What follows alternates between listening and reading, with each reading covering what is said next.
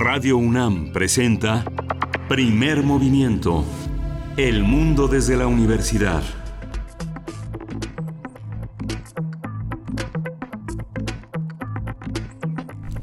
Hola, buenos días. Hoy es miércoles 3 de julio y son las 7.06 de la mañana en la Ciudad de México. Estamos en la cabina de Radio UNAM en primer movimiento. Berenice Camacho, buenos días. Hola, muy buenos días. Miguel Ángel Quemain, qué gusto estar aquí una vez más eh, desde tempranito con ustedes, acompañando sus vacaciones. Aquellos que estén en periodo vacacional, pues hay que aprovecharlo. Y pues bueno, vamos a tener un programa el día de hoy acorde a eh, pues este periodo vacacional, pero también con mucha información. Y antes que nada, Miguel Ángel, pues preguntarte cómo te fue, cómo te fue con los vecinos de Radio Educación. Pues muy bien, fue un programa, se cumplieron 25 años de su casa y otros viajes. Es un programa que ahora sí que 25 años, bajo la conducción de Sandra Karina Hernández, María Eugenia Pulido, que son decanas, estuvo Natalia Luna muy, muy, muy interesante porque te das cuenta de que una estación que no tiene la, este, no goza de la autonomía que goza Radio UNAM de la universidad.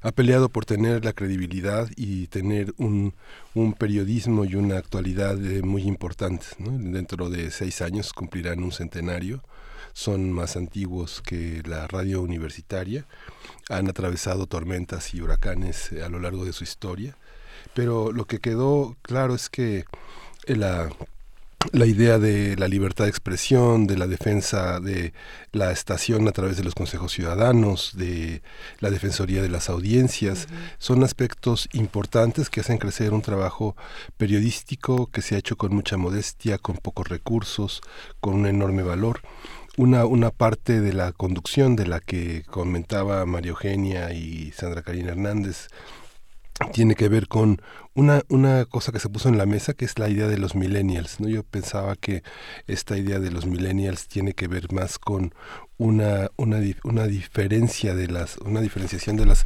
audiencias que tiene más que ver con la continuidad de una conversación, la conversación que se da afuera en las redes sociales, en la, en la arena política, en las calles, pasa por la radio, que es algo que no, no sucedía. Normalmente la radio era una conversación aislada, con poca retroalimentación, que eh, pensaba en una audiencia siempre indeterminada, siempre imprecisa, pero que ahora está muy clara. Los radioescuchas interactúan, los radioescuchas se defienden de las ineptitudes de los editores, de los conductores, de los locutores y interactúan con su propia sabiduría, con sus propios conocimientos, con sus puntos de vista y creo que eso ha modificado mucho el teatro, ¿no? que nosotros en el primer movimiento conservamos el radioteatro.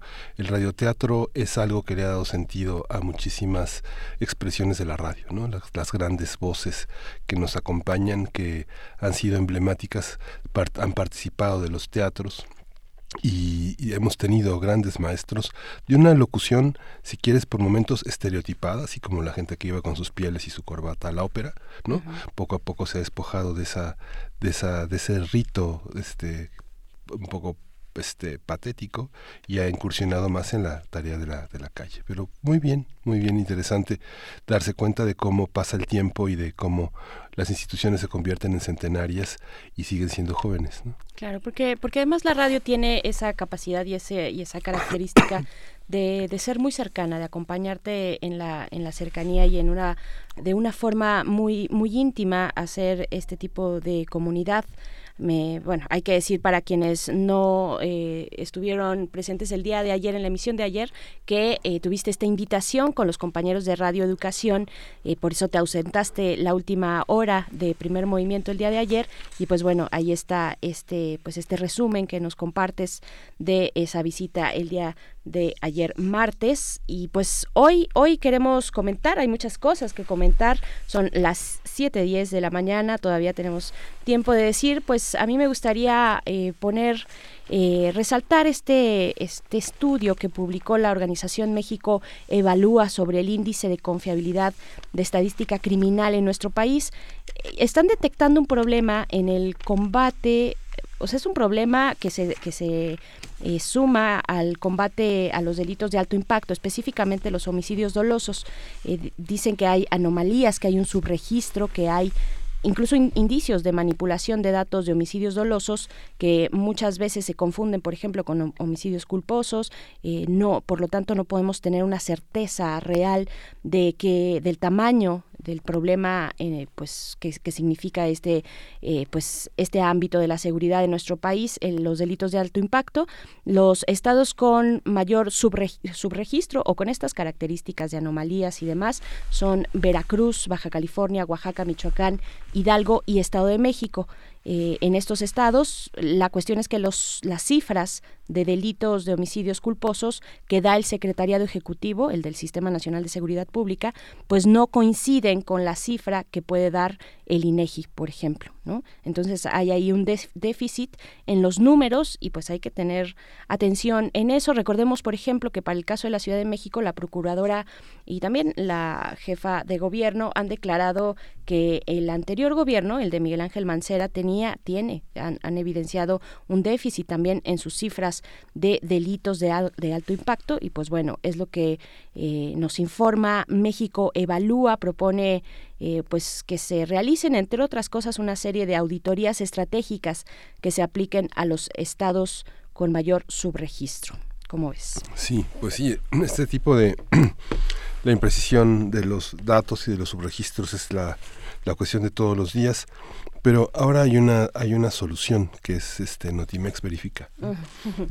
Es interesante que se ha puesto en la escena el tema de Notimex que empezó con el pie izquierdo, digamos, este, con una enorme protesta, con un enorme sesgo, este, diciendo que iba a mostrar cómo habían sido privilegiados unos grupos de becarios y realmente generó muchísimo enojo entre la comunidad artística muchos, eh, muchos participantes de la comunidad artística enumeraron las obras que han sido resultado de los trabajos de los becarios que fueron este, acusados, criminalizados de parásitos, de, este, de constantes clientes del FONCA y que finalmente puso de manifiesto que la, la, la, la, la, tendencia de la, de la agencia en, las, en la idea de que hay algunas personas que han sido privilegiados, los científicos, los artistas, y que hay que acabar con ellos, ¿no? No hay que acabar con los privilegios, también con ellos, ¿no?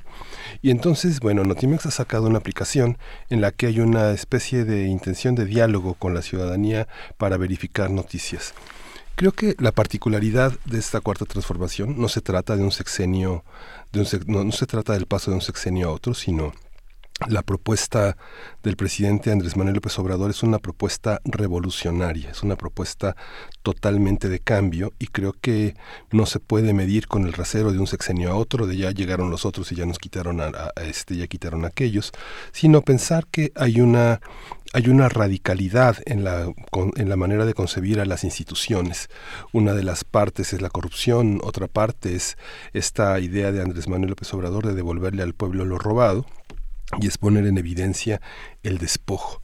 También algo que hablábamos también ayer que quedó en el tintero es la idea de eh, adversarios políticos, ¿no? La idea de que se había en la alternancia política, tanto en la Ciudad de México en el 97 como en el 2000, la idea de gobernar para todos, ¿no? Este, evidentemente el gobierno quiere gobernar para todos, pero la distinción de que existen unos adversarios, unos ciudadanos que son enemigos, hace las cosas difíciles ¿no? y no le permite a Notimex tener objetividad ni tener credibilidad. Es una agencia del gobierno, es un vocero del gobierno. Con todo y que hay periodistas de profesión, se convierten en unos empleados del gobierno. Entonces, no pueden verificar, no tienen credibilidad. deberían nada más dedicarse a ser voceros como lo que han intentado y lo que no ha podido ser Notimex desde el origen. ¿no? Yo creo que esa parte pienso que es una fábula. ¿no?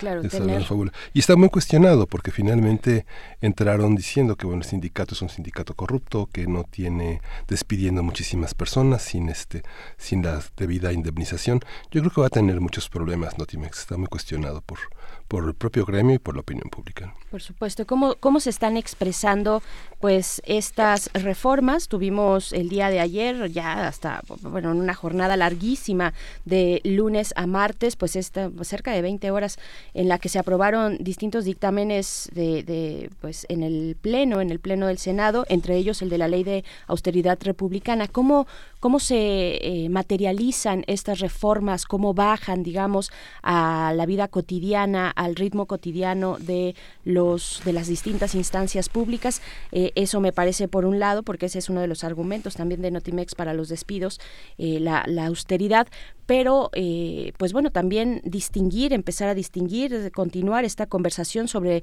las diferencias entre los medios públicos y los medios del Estado, finalmente, y, los medios del gobierno, ¿no? Que creo ahí también tendríamos que seguir, seguir pensando y repensando con un gobierno que es eh, pues sumamente mediático y que sabe manejar eh, de esta manera, como lo hemos visto, pues eh, sus intereses a través de, o bueno, sus propuestas a través de los medios por los que cuenta. Y pues bueno, así es como iniciamos, no sin antes dar la bienvenida a quienes nos escuchan a través de la radio universitaria de Chihuahua. Saludos, cuéntenos cómo, cómo están recibiendo esta ola de calor que está golpeando el norte del país. Estamos atentos en nuestras redes sociales para escucharles, para leerles, para hacer comunidad hasta allá con ustedes, arroba PMovimiento en Twitter, Primer Movimiento UNAM en Facebook, ahí los leemos, ahí estaremos si nos es posible, porque de pronto el tiempo nos alcanza, pero eh, leyendo sus comentarios también en la medida de lo posible.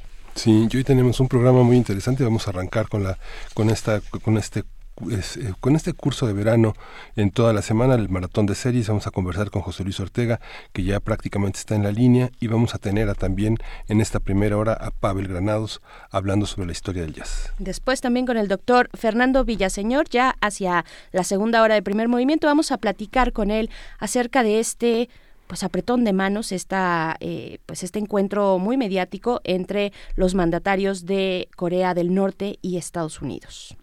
Vamos a tener también un curso de verano en la que ya ha estado con nosotros Carmen Ferrá, ella es una soprano, es una especialista en la historia y en la técnica de la música, cómo cantar en dos lecciones, a ver si lo logramos. Pues sí, también para nuestra mesa del día estaremos conversando con Adrián Flores y con Ángel Zulub acerca de el geovisualizador de la península de Yucatán. Estaremos con ellos pues poniendo este tema en nuestra mesa del día.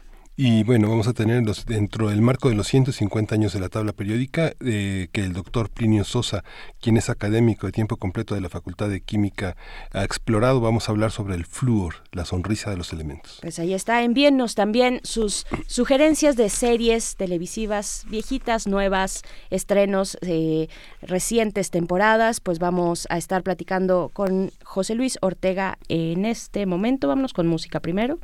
Vamos a escuchar, ¿qué vamos a escuchar, Miguel Ángel? ¿Lo tienes por ahí? Vamos a escuchar de Radio 123, Mapaquilla.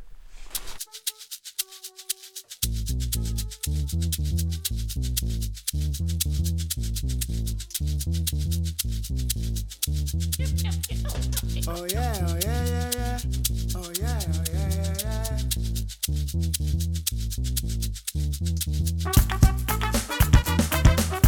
Yeah, yeah,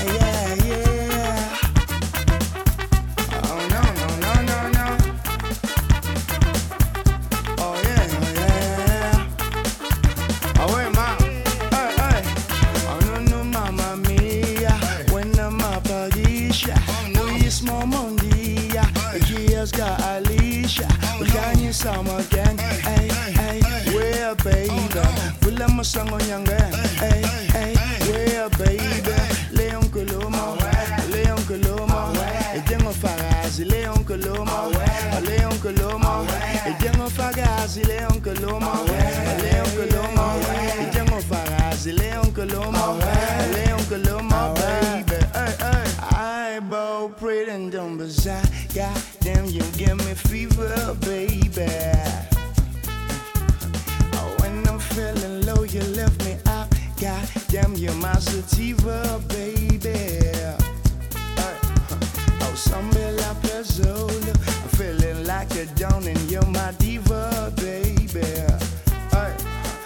Hey, oh, hey.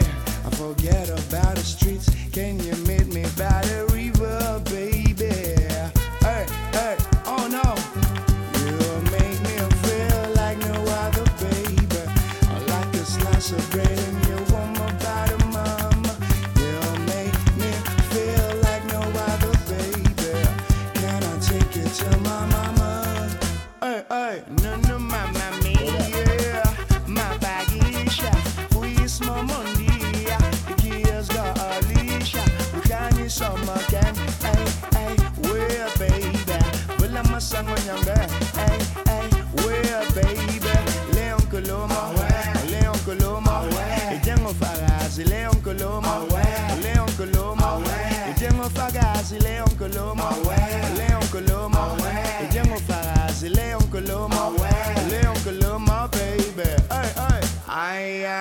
njunju nana chela mina wenza ngani baby? Namapantsula azokutshela uyangenza wena mami baby. I'ma work then I take it to a place of milk and honey, baby.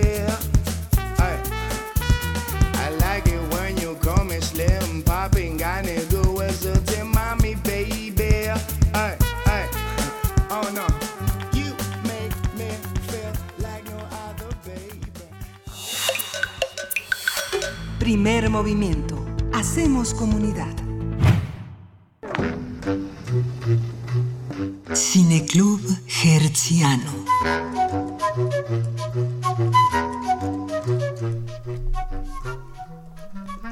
La mayoría de la televisión, de los productos de las series de la televisión en el mundo, tiene un sistema de clasificación según las edades del público. Este sistema varía en cada país y muchas veces está asociado al horario de transmisión.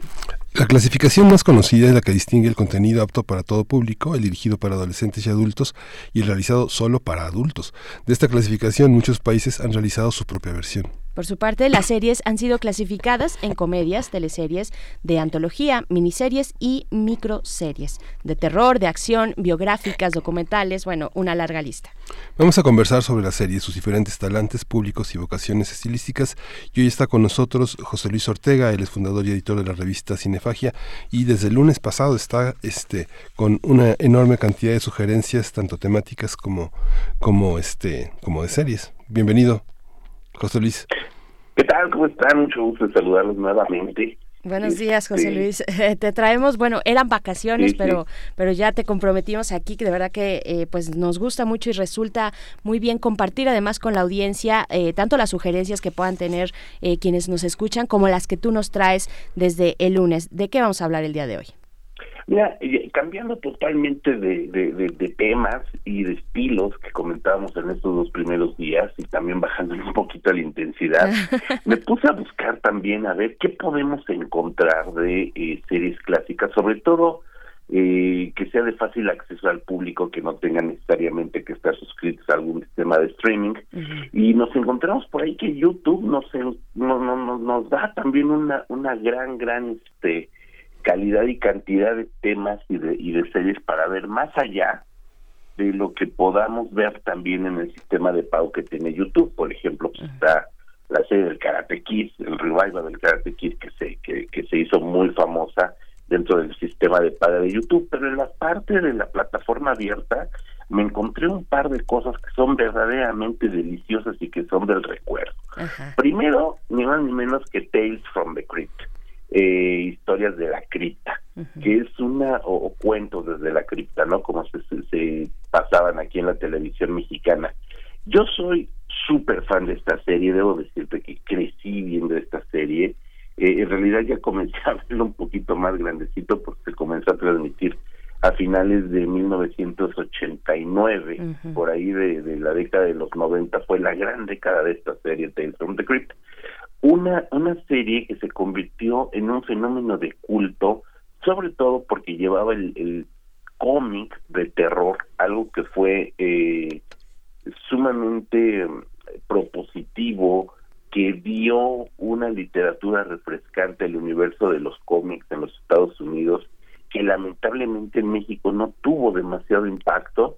Hay una gran base de fans, de coleccionistas de eh, cómics de terror, pero esos cómics de terror en México realmente no tuvieron mucho mucho auge.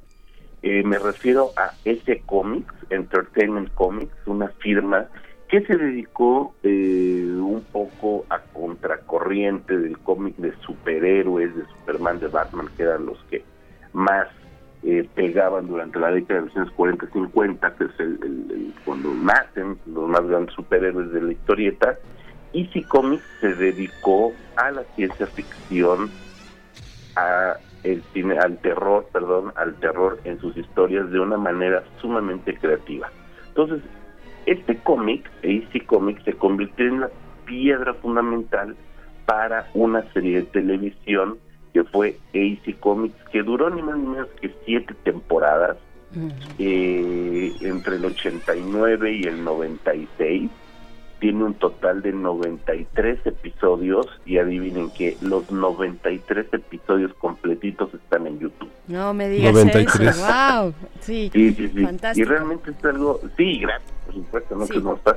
Y es realmente interesante porque, por ejemplo, los primeros capítulos, los capítulos originales de esta serie, vienen dirigidos por gente como Walter Hill, el episodio 1, Robert Zemeckis, el episodio 2, Richard Donner, el episodio 3. Richard Donner es el creador de Superman, el creador de los Goonies, el creador de, de, de una serie de películas, de la profecía, hablando de cine de terror. Entonces, estamos viendo que, que, que el- la serie tuvo directores verdaderamente fabulosos. Más adelante se incorporarían eh, Mary Lambert, que también fue una cineasta muy conocida en los 90, Tom Holland, eh, eh, Toby Hooper, creador de La Masacre en Texas, por ejemplo.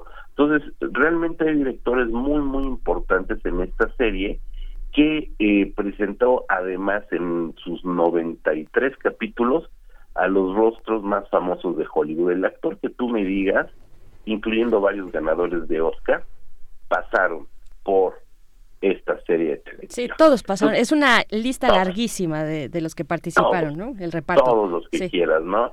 Este, entonces eso también se convirtió casi casi en, en, en una pues en un ritual, ¿no? Estamos hablando de los años 90 donde la televisión era el centro de la casa, ¿no? La familia se reunía a ver la televisión, nada que ver con que ahorita cada quien tiene su pantalla móvil y en distintos espacios pues, lo estás viendo, ¿no? En el metro o en donde sea.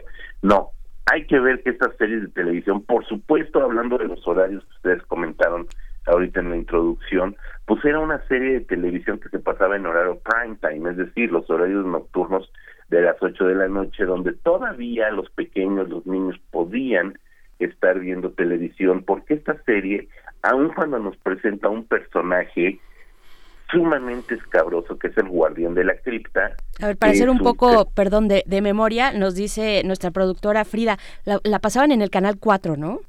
Sí, sí, Ajá, sí, aquí en la sí, sí, televisión sí. mexicana se veía, Sí, por no, bueno, es que es están viniendo muchas eh, memorias a, a- a- Sí, a sí. la cabeza. Nosferatu, por Sí, ejemplo, sí, también sí. nos comenta, fue uno de los eh, actores, bueno, eh, Klaus Kinski, eh, quien interpreta Nosferatu, también estuvo ahí, ¿no? Sí, por Sí. supuesto, es que de verdad pasaron actores estadounidenses y, y- y extranjeros eh, fabulosos. Sí. O sea, de verdad hay, hay una serie de, de actores fabulosos por allí, Isabela Rossellini, no sin Sí. quieras, o sea, realmente tuvo una, una participación muy importante justo porque se convirtió en una serie de culto, algo que empezó siendo un proyecto muy bien pensado, muy bien establecido, con la calidad de directores que te comento fueron los primeros de esta, de esta, de esta serie, pues hizo que de- realmente se conjuntara un elenco que va de verdad, te digo, desde ganadores de los Oscars, Tom Hanks, por ejemplo, estuvo por allí, imagínate, ¿no? Sí. Eh, Whoopi Goldberg, también ganadora de Oscar, estuvo por allí, eh, personajes sumamente entrañables de la televisión y del cine estadounidense como Michael G. Fox estuvo allí, Christopher Reeve, el mítico Uf, Superman, estuvo allí. Es decir, sí hubo toda una sinergia en esta serie, que eran, que eran capítulos pequeñitos, capítulos de veintitantos minutos, hay que recordar que era televisión, Ujú. iba con cortes comerciales, entonces eran pequeñas historias autoconcluyentes,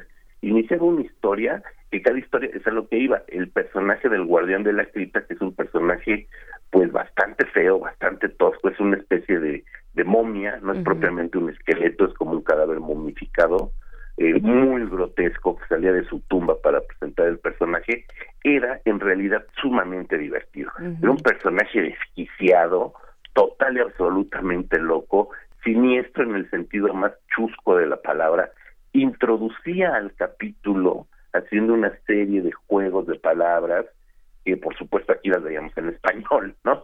Se Claro. traducían, se doblaban pues al español y al final de la- del, del capítulo, porque nos contaba toda la historia que concluía en el, en el mismo capítulo, salía riéndose con una risa pues, que aquí podríamos decir eh, que tuvimos como antecedente al, al, al monje loco, ¿no? Y, nos presentaba una, una especie de, de, de, este, conclusión, de moraleja de el caso, ¿no? Entonces era también divertido que los niños vieran estas esta serie de televisión porque si bien si bien se incorpora dentro del universo propiamente dicho del terror, pues era mucho, mucho, muy gozosa, ¿no? Claro. Sí, no, no, fantástica, la verdad. Y bueno, está disponible además, eh, eh, haciendo, dando un giro también para aquellos que no tengan, no cuenten con suscripción, como dijiste. Bueno, ahí están también, si necesitan tener una conexión a internet, un dispositivo, un dispositivo y que sea, que, sea, rápida, aunque pues, digamos que yo creo que ya soporta este tipo de, este, de materiales, pero pues ahí está lo que nos recomiendas. ¿Qué más, José Luis? Sí, fíjate que también, también, también en YouTube está completa completita, doblada al español, porque nos acordamos cómo era eso, si es lo malo. Eh, bueno, habrá quien, quien, quienes no seamos muy fans de la, del doblaje. Eh, una miniserie de ciencia ficción que también se convirtió en un fenómeno de culto a inicios de los años 2000, que es Taken. Esta serie de televisión está eh, producida y co-creada por Steven Spielberg. Ya de entrada vemos que es un producto, si ponemos Steven Spielberg en los créditos, ya sabemos que es un producto caro, ya sabemos que es un producto que tira hacia los grandes públicos, ya sabemos que es un producto que de una u otra manera va a ser de prestigio. Entonces, Taken es una miniserie, ese también es el origen, o no es el origen, pero es una de las primeras grandes miniseries creadas para la televisión. Fue una producción de sci-fi, eh, del canal de sci-fi, eh, sobre abducciones extraterrestres, ¿no? Eh, de hecho, la serie en español se conoce como Abducir, ¿no? y a propósito de lo que estuvimos platicando de This Is Us y de los saltos cronológicos en las narrativas, justamente de las series de televisión pioneras de este lenguaje es Taken.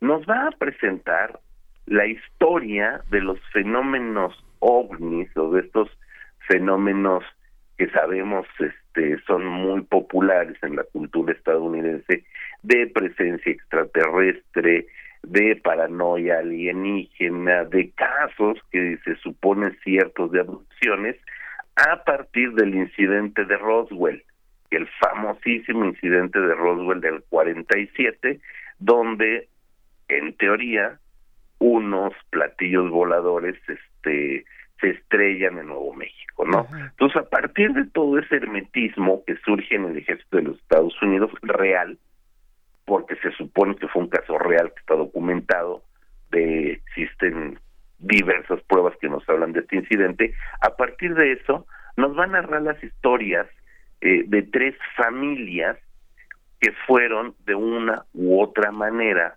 eh, afectadas por esta por este fenómeno ovni, ¿no? La familia de los Clark, la familia de los Crawford y la familia de los Kids, tres familias que vamos a ver distintas generaciones desde los años 40, cuando es el suceso de Roswell, hasta más o menos este, finales de los 90, los 2000, que es cuando está eh, eh, la temporada eh, ubicada la, la teleserie, narrada, el hilo conductor es la narración de una voz infantil que es ni más ni menos que Dakota Johnson cuando era muy niña, que es uno de los personajes principales, Ali Kiss. Dakota Fanning, ¿no? Dakota Fanning es eh, Ali Kiss, que el personaje de Ali Kiss, eh, que nos va a narrar todos, todos estos hilos conductores, donde varios personajes de las distintas familias, unos pro eh, ejército, unos personajes verdaderamente macabros que tratan de sacar partido del hecho, otros que a nivel familiar fueron destrozados, otros que son fervientes creyentes del fenómeno ovni, otros que son constantemente abducidos, etcétera. ¿no? Es una serie que incluso incluso ganó es de las series de, de primeras series de, de, de, cultura popular, llamémosle, de ciencia ficción, que gana el premio Emmy a la mejor eh, miniserie para la televisión, ¿no? Entonces de ahí la importancia también que una serie eh, de estas magnitudes estuviera producida y co-creada por Steven Spielberg, ¿no? Es es bastante interesante, son 10 capítulos, son 10 capítulos bastante largos porque cada capítulo es prácticamente una película, cada capítulo dura 80, entre 80 y 90 minutos, entonces prácticamente estamos viendo una, una película en cada capítulo, no es una serie fácil de ver de un jalón, digo, son 10 capítulos, estamos hablando que dura 900 minutos prácticamente, este, pero pero si se puede dar el tiempo de irla viendo de manera este eh, tranquila, de manera un capítulo por día, pueden no aventarse ese tipo de maratones que luego nos aventamos con otras series que, que hoy encontramos y que duran eh, 40 minutos, 45 minutos y nos vemos tres, cuatro episodios. Yo creo que sí, aquí hay que darle cierto, cierto aire, cierto descanso, porque además, evidentemente, con el paso de las décadas y la interacción de estas familias, van surgiendo personajes nuevos, te van llevando a un brinco de escenarios, a un brinco de épocas que de alguna manera podrías perderte fácilmente, ¿no? Y la, la, serie, hay que decirlo, no no es una serie donde brillen los extraterrestres, es una serie donde, donde las relaciones, las interrelaciones personales a partir de esta paranoia alien, sí tenemos aliens, sí vemos extraterrestres, por supuesto, pero el meollo del asunto es justamente esta paranoia tan propia de los estadounidenses. Por supuesto, sí, gira, gira en torno a eso. Qué, qué maravilla. Yo no sé si quienes nos escuchan, eh, José Luis, Miguel Ángel, pues tengan también, eh, pues se hayan reencontrado con esas, eh, con esas historias, con esos programas, en este caso con estas series que pues ya tienen, tienen su historia, tienen su tiempo, pero que nos cuentan y nos revelan cosas después de haberlas, después de verlas tiempo eh, más adelante durante años, ¿no? De, que las vimos la primera vez.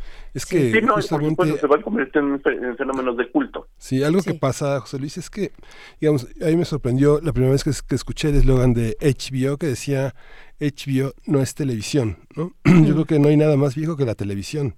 Yo creo que, que, que se quedó en, una, en un formato incluso técnico muy atrás. Las nuevas pantallas están hechas para el widescreen, que es una pantalla este más rectangular y no la pantalla cuadrada de la televisión en la que los cinescopios eran los que estaban este estaba diseñados para eso y la y las tomas de las cámaras están diseñadas para la televisión.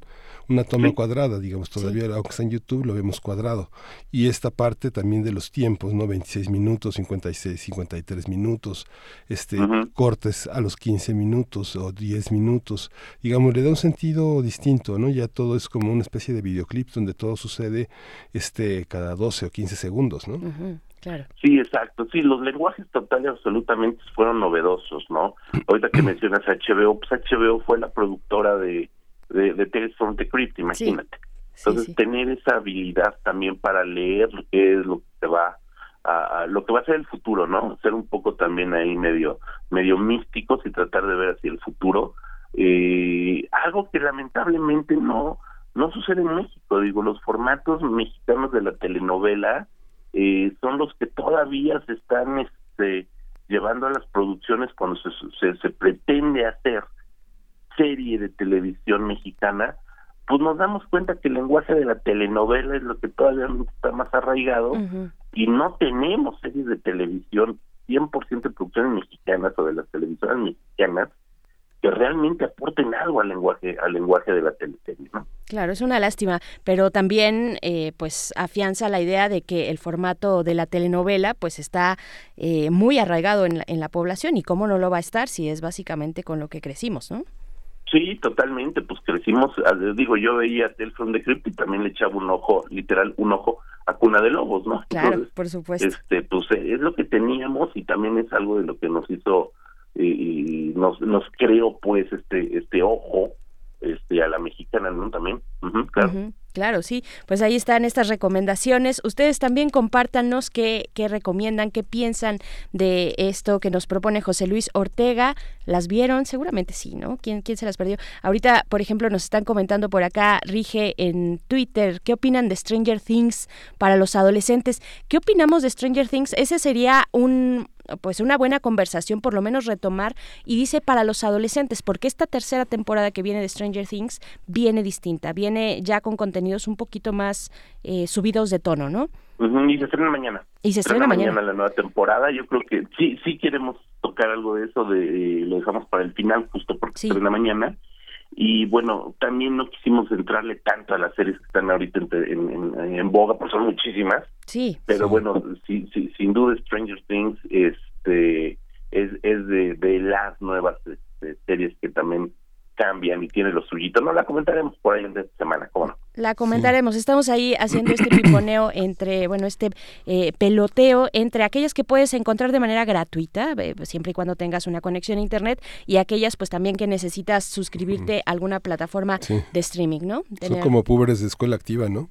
como púberes de escuela activa, sí, sí, puede ser, puede ser, de los 80. Pues bueno, eh, José Luis, muchísimas gracias, nos encontramos el día de mañana.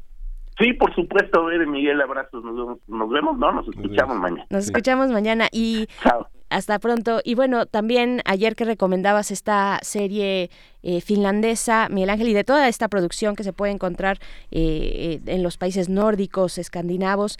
Eh, una, una recomendación también viene la segunda temporada de una serie escandinava, islandesa, que se llama Trapped, Atrapado.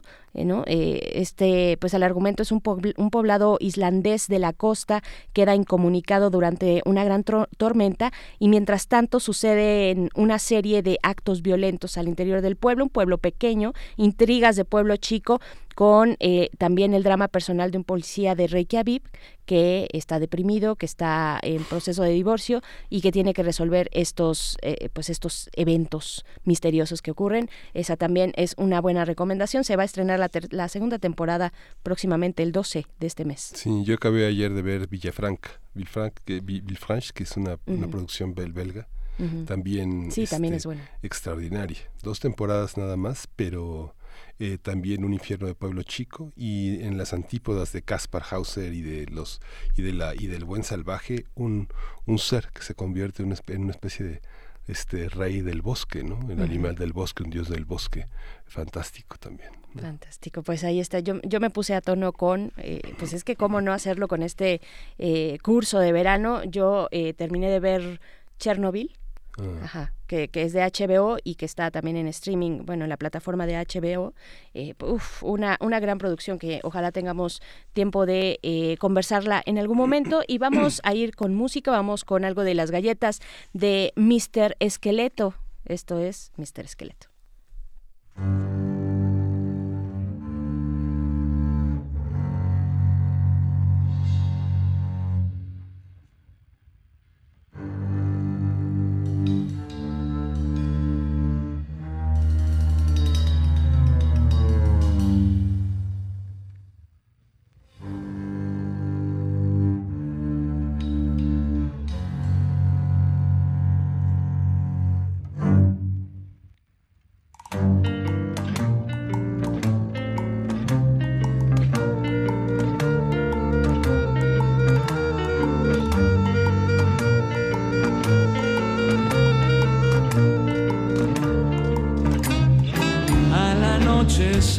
Todos hablan de él, de aquel que se fue para jamás volver. Va con su gabán, sombrero o disfraz, moviéndose al compás de esta melodía.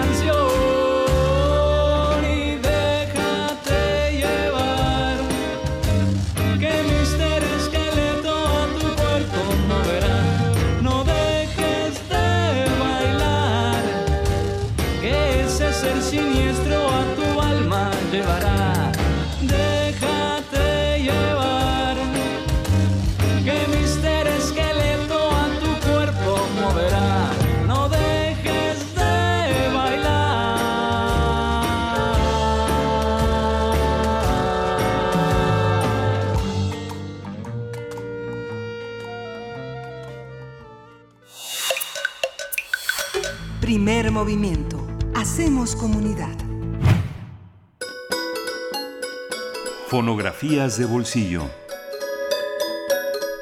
Y como cada miércoles está en la cabina de primer movimiento nuestro querido Pavel Granados, escritor y director de la Fonoteca Nacional. ¿Cómo estás, Pavel? Bienvenido. Muy bien, ver este Miguel Ángel, pues con un tema que me había, a mí me da mucha eh, curiosidad y se me ha hecho un enigma y sobre todo creo que es poco tratado, poco conocido, que es la, la pregunta, ¿cómo llegó el jazz a México?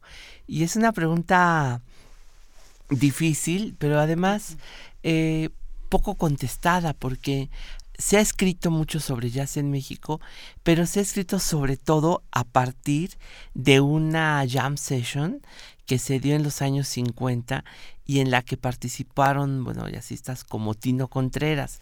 Y se supone que la persona que reunió a estos primeros jazzistas o esta primera jam session mexicana fue un periodista que a mí me tocó ver una vez eh, que se llamaba Roberto Ayala y que tenía un seudónimo que decía Gastrophilus. Eh, Roberto Ayala fue un periodista famoso que tenía una, fue el primero en otorgar los premios, los discos de oro en la Ciudad de México en los años 50. Si no me equivoco, la primera persona en recibir el disco de oro fue María Victoria con su disco, eh, con el éxito Soy Feliz, que la lanzó en 1950. Y Roberto Ayala, bueno, pues obtenía sus columnas de su, su, revista musical, sus programas de radio, sus columnas, y él fue además quien se supone que reunió a los primeros jazzistas y ha quedado como esa fecha, en 1955, el momento en que se llegó el jazz a México, bueno, de manera como oficial o, o comercial. Y recuerdo que platicando con Tino Contreras, que fue baterista de Luis Arcaraz, él me decía que ellos buscaban como músicos el, un público que se sentara a escuchar música, porque una de las condiciones del jazz o del jazz, como lo entiende, por ejemplo, Tino Contreras, es la música para escuchar. De tal manera que si tú le preguntas a él, por ejemplo, por la orquesta de Luis Arcaraz, él te diría, no, bueno, eso no es jazz, sino una orquesta de baile. Sin embargo, ante esto hay una diversidad de opiniones, porque la época de las grandes bandas sí está considerada como uno de los momentos clave de la historia del jazz. Sin embargo, para otros críticos, el hecho de que te pares tú a bailar no está considerado como parte del jazz, sino que el jazz es de algún modo como por definición una música que, a, a la cual necesitas estar sentado escuchando como una música para pues estar atento, como para estar eh, concentrado en lo que hacen los músicos, ¿no?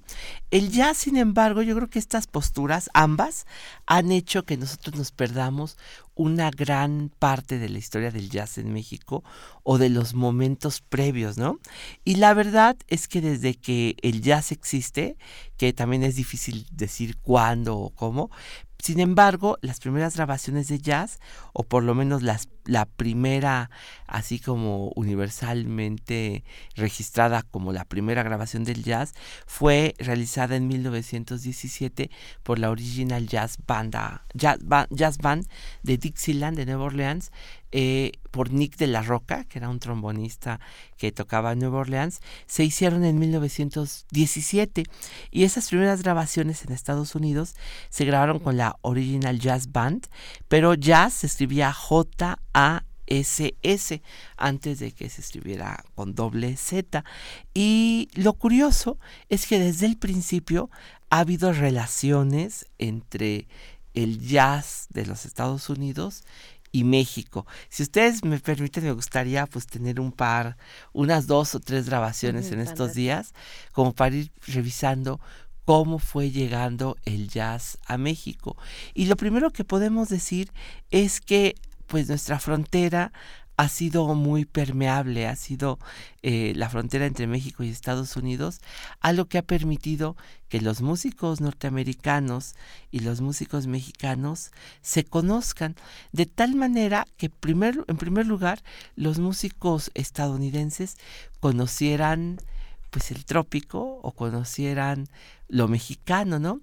Yo puedo, por ejemplo, pensar que en varias épocas los músicos mexicanos viajaban a Estados Unidos y de regreso y que además hay una base musical que permite que las fronteras dialoguen. Por ejemplo, una cosa que ahorita en la Fonoteca Nacional estamos eh, haciendo, que acabamos de lanzar, si ustedes se meten a la página eh, nuestra, hicimos un podcast que salió este lunes en el que un historiador eh, urbano Fuentes de Chihuahua nos cuenta cuál es la música popular de Chihuahua. Y una cosa que pues, de pronto pensamos es que la música norteña es de Chihuahua y resulta que la idea que sostiene este historiador es la contraria, es decir, que la música norteña se implantó en Chihuahua en los años 50, a tal grado que cuando se tocaba música norteña, bueno, se necesita un acordeón y no tenían acordeonistas en Chihuahua, entonces se tenían que importar desde Nuevo León, que además no, tienen no tenían carreteras comunes, sino que de Nuevo León tenían que bajar a México y después subir otra vez a Chihuahua. Y yo le preguntaba a este, a este difusor, este promotor, ¿cuál es la música entonces de Chihuahua? Y él me decía, bueno, la música popular de Chihuahua tiene esta instrumentación, violín, saxofón, flauta transversa y banjo. Y eso e, es muy curioso porque efectivamente las grabaciones no han circulado, pero ¿qué significa? Que en esta área el banjo y el saxofón son dos instrumentos que viven en la música mexicana, pero también en la tejana. ¿Qué quiere decir? Que la frontera ha sido permeable y que, por ejemplo, personajes como había un pianista que a mí me fascina, Jelly Roll Morton, seguramente ustedes eh, se acuerdan, él decía que él había inventado el jazz. Cosa que, bueno, claro que no es cierto. Sin embargo, Jelly Roll Morton eh, fue de los primeros pianistas que eh, hicieron, tocaron rag, foxtrot, y este tipo de pianistas, Jelly Roll Morton, en sus espectáculos en Nueva York, en sus espectáculos en Nueva Orleans, tocaban no música mexicana, quizás sí la cucaracha que se ponía de moda, pero también canciones, por ejemplo, como La Paloma, que es cubana, ¿no? Bueno, yo luego les cuento más cosas, sin embargo, ¿qué grabación traje ¿Qué vamos hoy? a escuchar, es, que esto, es, que es esto que dices, no sé, La oscuridad exterior, hijo de Dios, Across the Border, de, de Conan McCarthy. Sí. Este narrador que está entre la frontera de Chihuahua y Estados Unidos. Sí, sí, sí. Justamente hace, es, lo que dice, yo no entendía por qué este, ¿por qué está tan presente el saxofón y el banjo? Por ejemplo, sí, claro, pues ahí está. Porque los músicos que están en Chihuahua. Y los músicos que iban y que venían a trabajar a Texas, ¿no? Y bueno, eso es algo poco conocido y que además no está tan documentado fonográficamente, ¿no? Pues pero, bueno, pues ahorita traje una grabación de los 30, pero si ustedes me dejan continuar con esta narración, no la quise así hacer rapidito, sino varios, me gustaría luego contar varios pasajes acerca de cómo ha dialogado pues el jazz con México, ¿no? Traje esta grabación porque es una grabación de unos músicos chiapanecos, los hermanos Domínguez, eh, que tenían su marimba orquesta, aunque esta es la orquesta, yo creo que sin marimba. Sin embargo, lo interesante es que esta es una canción de un músico veracruzano, Lorenzo Barcelata, que se llama La Palomita, y ustedes van a ver cómo empieza como una canción mexicana, completamente como una canción casi ranchera, bueno, una canción mexicana, y poco a poco esta pieza se ve invadida por el swing. Entonces empieza como una canción mexicana y termina como un swing. Lo curioso es que está grabado en 1936 aquí en la Ciudad de México. Del otro lado trae un blues o bueno, un foxtrot que se llama, ay, creo que se llama Infierno, que canta Lupita Palomera también con la orquesta de los hermanos Domínguez. O sea que de algún modo eran estas cantantes de boleros también la hacían como estribillos en algunas canciones. Bueno, esta es la Palomita de Lorenzo Barcelata, los hermanos Domínguez, y ahora esto que le llamamos fusión, pues no es novedoso. la verdad es que no, no, hay otra condición de la música que ser fusión, y aquí está esto en 1936. Vamos a escucharlo y regresamos contigo,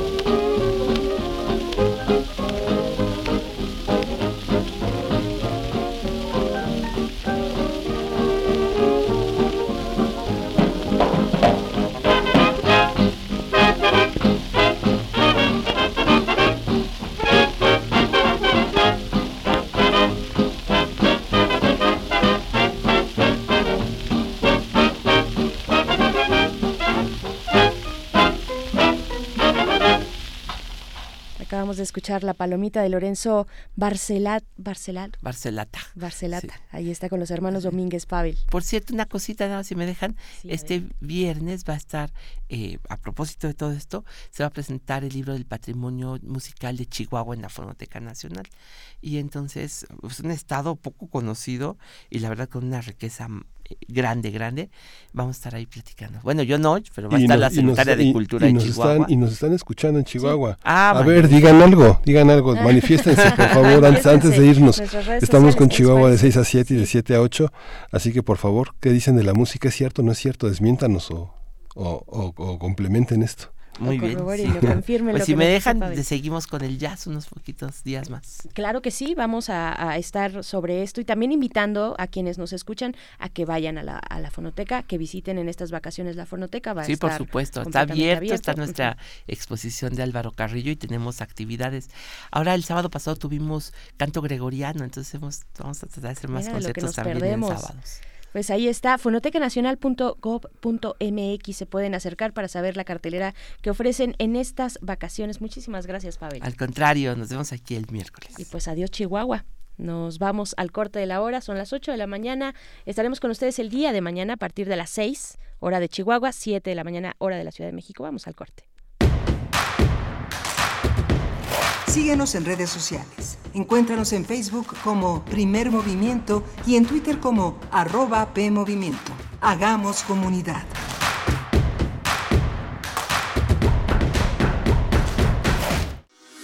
La Universidad Nacional Autónoma de México presenta Filuni, Feria Internacional del Libro de los Universitarios, tercera edición. Una fiesta en torno al libro y la cultura con más de 200 editoriales universitarias. Encuentra ciencia, filosofía, novela gráfica y fanzine y acude a actividades de acceso 100% gratuito. Del 27 de agosto al 1 de septiembre en el Centro de Exposiciones y Congresos de la UNAM Ciudad Universitaria. Más información en www.filuni.unam.mx. ¿Quiénes hacen la ciencia?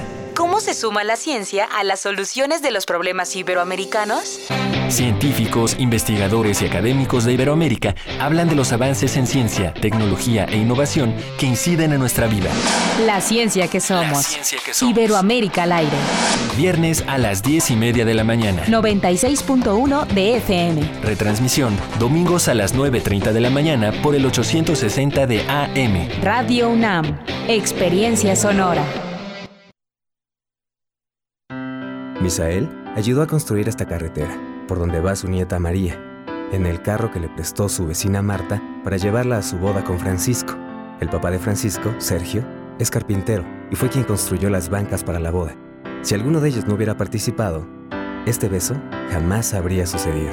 La democracia es como la vida. Si participamos todas y todos, crece y sigue adelante. Para seguir construyendo nuestra democracia, contamos todas. Contamos todos. INE.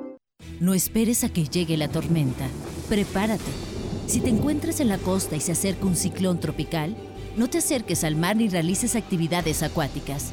Protege tus instrumentos de trabajo y a tus animales y resguarda bien cualquier sustancia peligrosa.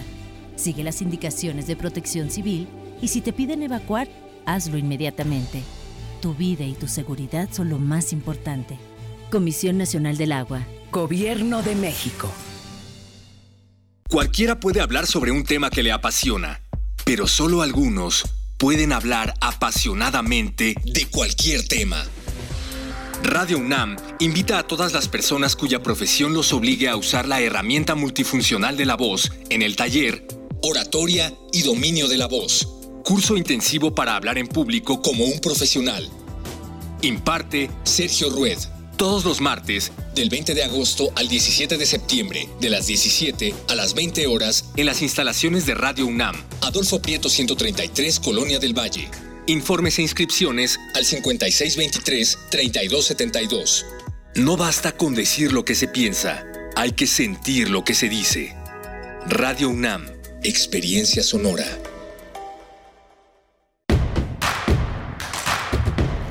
Queremos escucharte. Llámanos al 55 36 43 39 y al 55 36 89 89. Primer movimiento.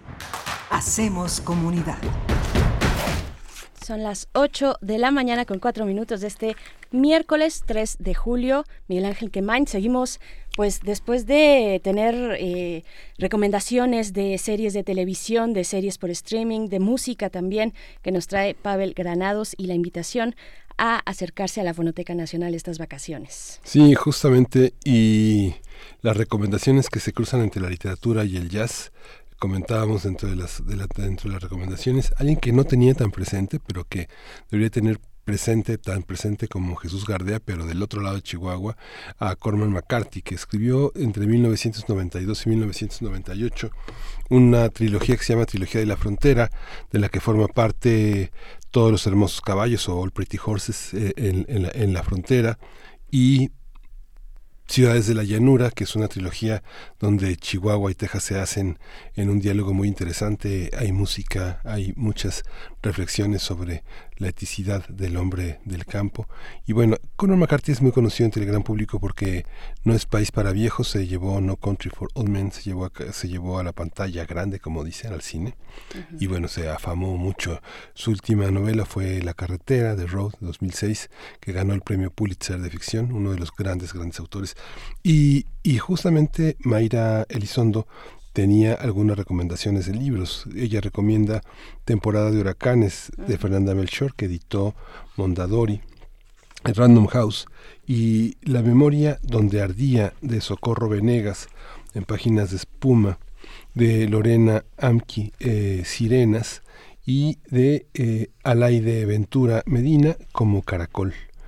Pues estas son las recomendaciones para el verano de Mayra Elizondo. Muchas gracias, Mayra. Muchas gracias Mayra, que también nos dice eh, que a ella ella vio esta serie mexicana que se transmitió por Canal 11, eh, la de Soy tu fan en 2010 eh, ¿Les gustó a ustedes? Yo, yo no la vi, la verdad.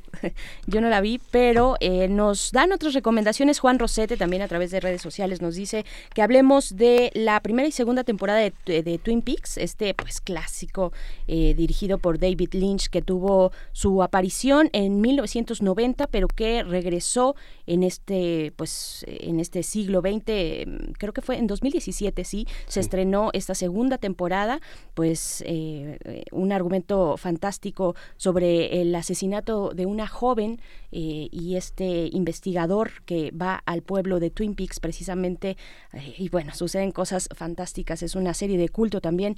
Twin Peaks, pues a ver, es que son tantas que eh, es complicado mencionarlas todas. Ayer platicábamos y nos quedamos fuera del aire también conversando sobre Mijail Bulgakov. Yo les recomendaba esta serie de la Diario de un joven doctor, una miniserie de la BBC que se estrenó en 2016, tengo, si mal no me falla la memoria, eh, y es, es una, una, muy buena serie, una adaptación de un libro de Mijail Bulgakov, precisamente un dramaturgo, escritor eh, ruso de la Unión Soviética que trabajó con Stanislavski en el teatro eh, de, Moscú.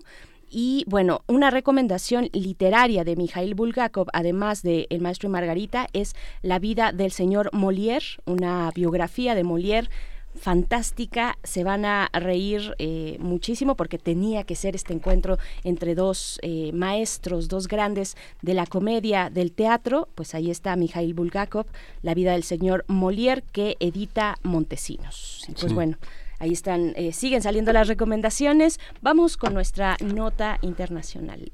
Miguel Ángel. Primer movimiento. Hacemos comunidad. Nota internacional. El pasado domingo, Donald Trump, presidente de Estados Unidos, se reunió con Kim Jong-un, el mandatario estadounidense cruzó la frontera entre las dos Coreas y dio 20 pasos hacia el territorio de Corea del Norte, acompañado del líder de ese país, casi de la mano casi de la mano, de la manita, como dicen, Donald Trump dijo sentirse orgulloso por sobrepasar la línea fronteriza entre Corea del Sur y Corea del Norte y dijo que invitó a Kim Jong-un a la Casa Blanca. Mencionó que ambos acordaron reiniciar las conversaciones luego del estancamiento en la negociación sobre el tema nuclear. El presidente de Estados Unidos anunció que los equipos de ambos países comenzarán a trabajar y reunirse en las próximas dos o tres semanas y justo a partir de lo sucedido entre los jefes de Estado de Corea del Norte y Estados Unidos vamos a hablar sobre este proceso, su desarrollo y las posibles implicaciones de este acontecimiento.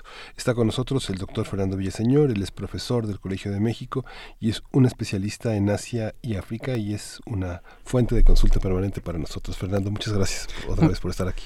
Pues muchas gracias por invitarme nuevamente.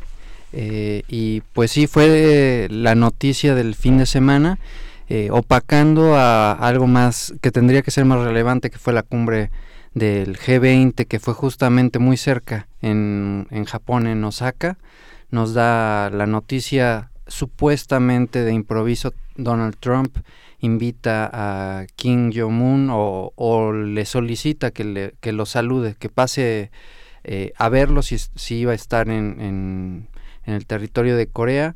Eh, manda un Twitter Donald Trump en el cual eh, le dice que le gustaría darle un apretón de manos y bueno, hay un, una serie de implicaciones mediáticas, pero también hay algunas cuestiones de fondo que yo creo son relevantes dentro de esta noticia. Claro, y eso es lo que queremos conversar contigo, ambos fenómenos, porque sabemos que Donald Trump pues tiene eh, esta capacidad mediática a través de su cuenta de Twitter de mover al mundo básicamente o de, o de poner a todos a temblar un poco eh, y de sorprender también. ¿Qué, qué, qué es lo que rescatarías, eh, digamos, como fenómeno mediático en este encuentro?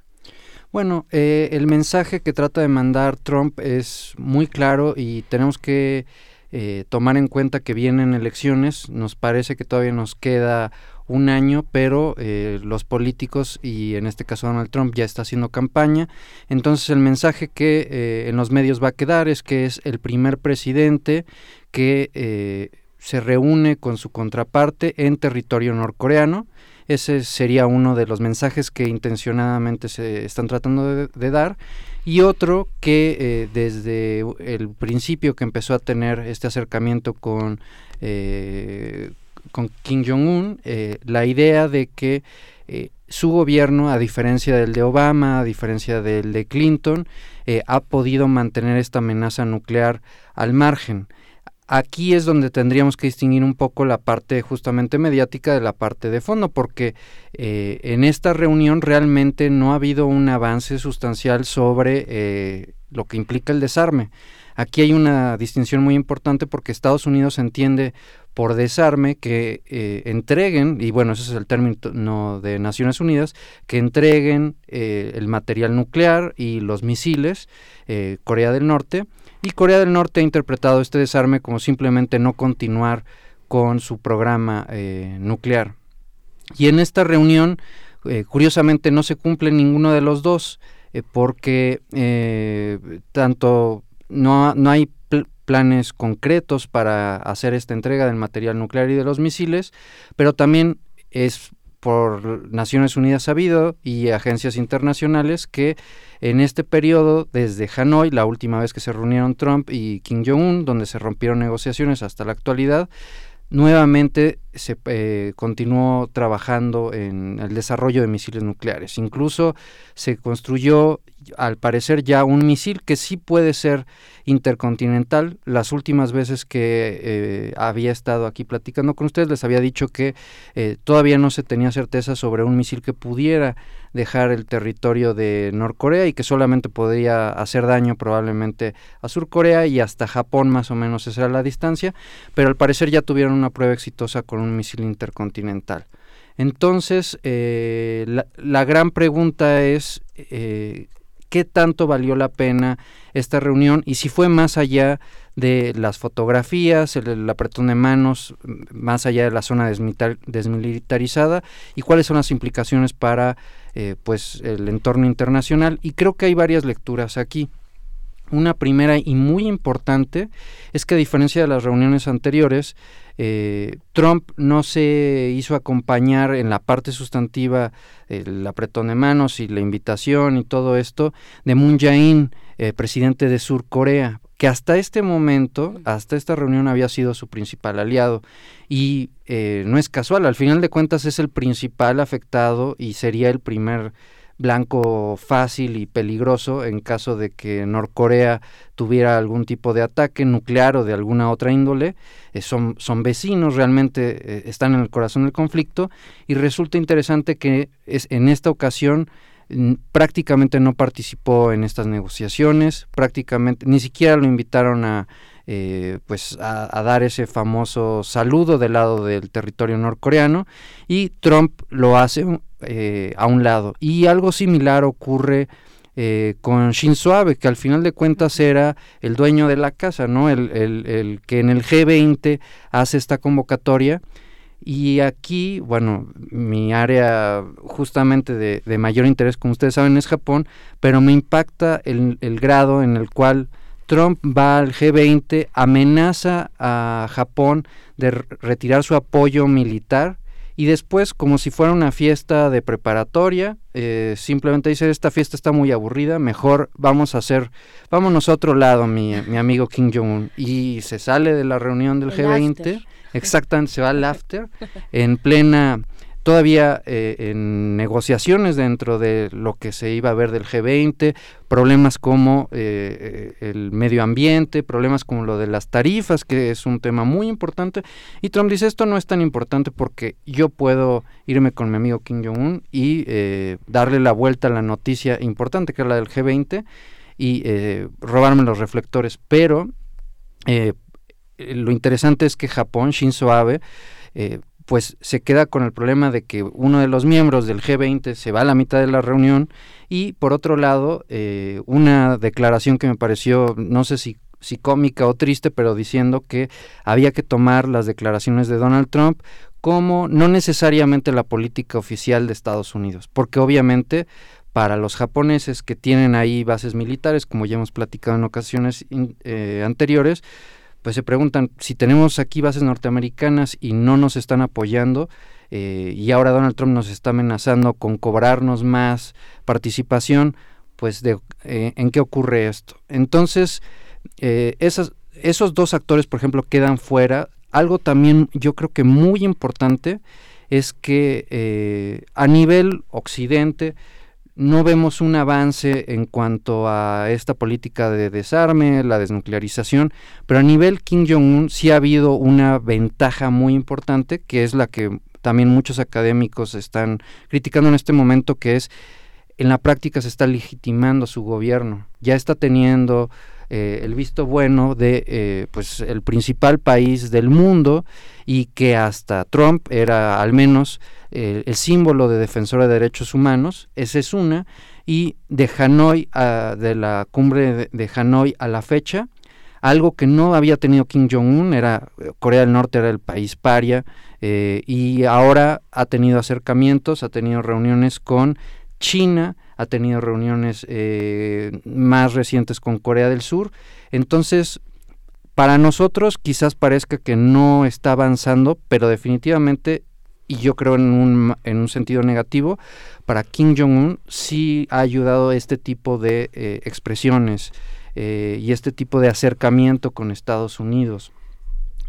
hay algo, digamos, una píldora difícil de tragar y es que esta es, la, esta es la línea que yo creo que va a defender Trump y es que eh, también en, en términos prácticos lo cierto es que eh, aunque no se haya eh, firmado nuevos acuerdos, se supone que se van a resumir este, estas negociaciones en el próximo mes, pero realmente aunque no haya algo tangible, lo que siempre va a poder decir Trump, y yo creo, por eso empezaba comentando esta parte de las elecciones en Estados Unidos, la posible reelección de Trump, eh, lo que siempre va a poder decir es que él y no su gobierno, no Estados Unidos, no el Congreso, sino él, Donald Trump, es quien ha mantenido al margen a la potencia nuclear, que realmente no es una potencia, pero bueno, a la amenaza nuclear en Asia. Y yo creo que eh, esa es la lectura principal que yo le daría a esta noticia que tiene eh, sus pros y sus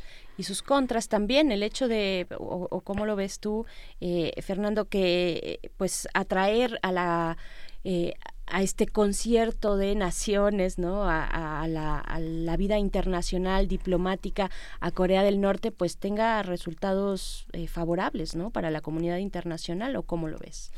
Pues eh, es complicado porque, eh, como, como estás comentando, la ventaja sería que, por ejemplo, podrían tener alguna especie de apoyo, no, no Kim, eh, no Kim Jong-un, sino el pueblo, que aparte de él está en situaciones de, hambruna, de enfermedades, podría recibir algún apoyo, por ejemplo, de Naciones Unidas, lo cual, pues, e, eso sería algo positivo.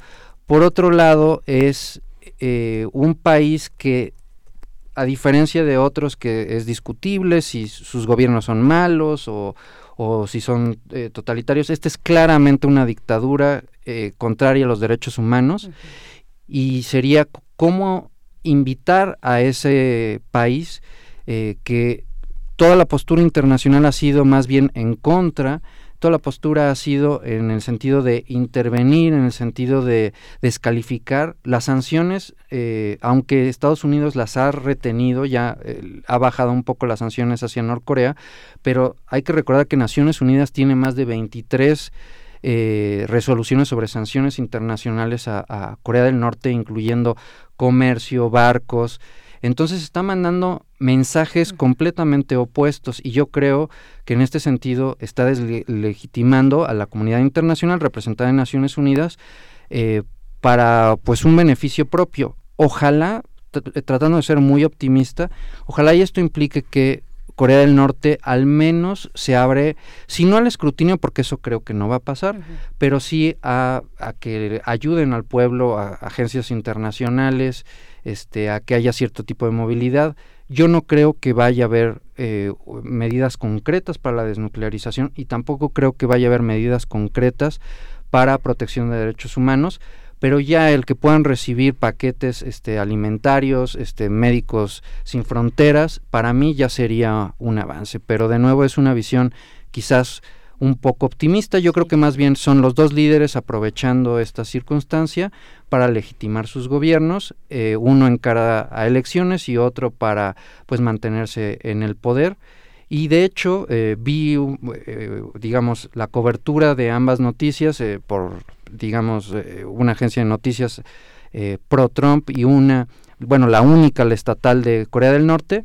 Y es muy curioso que ambas agencias de noticias respecto de eh, cada uno de los líderes, eh, pusieron, eh, digamos, la línea fue que están dando un paso sin, sin precedentes y hacia el futuro del bienestar de estos dos países. Entonces, es más bien yo creo que esa línea más que las cuestiones prácticas. El martes estuvo en las primeras planas de de toda la prensa europea y de la prensa estadounidense. Y justamente es curioso porque varían las fotos ¿no? hay unas una serie de fotos por ejemplo en el mundo y en Le Monde este ellos están dándole la espalda a la foto no este no sé el país eh, este el Berliner Zeitung, el Frankfurter, lo sacan de frente, me, como comparando las dos estaturas, es muy evidente la diferencia de estaturas y lo que y lo que enmarca la foto, o sea, digamos toda la parte de alguna manera también imperial neoliberal, una cosa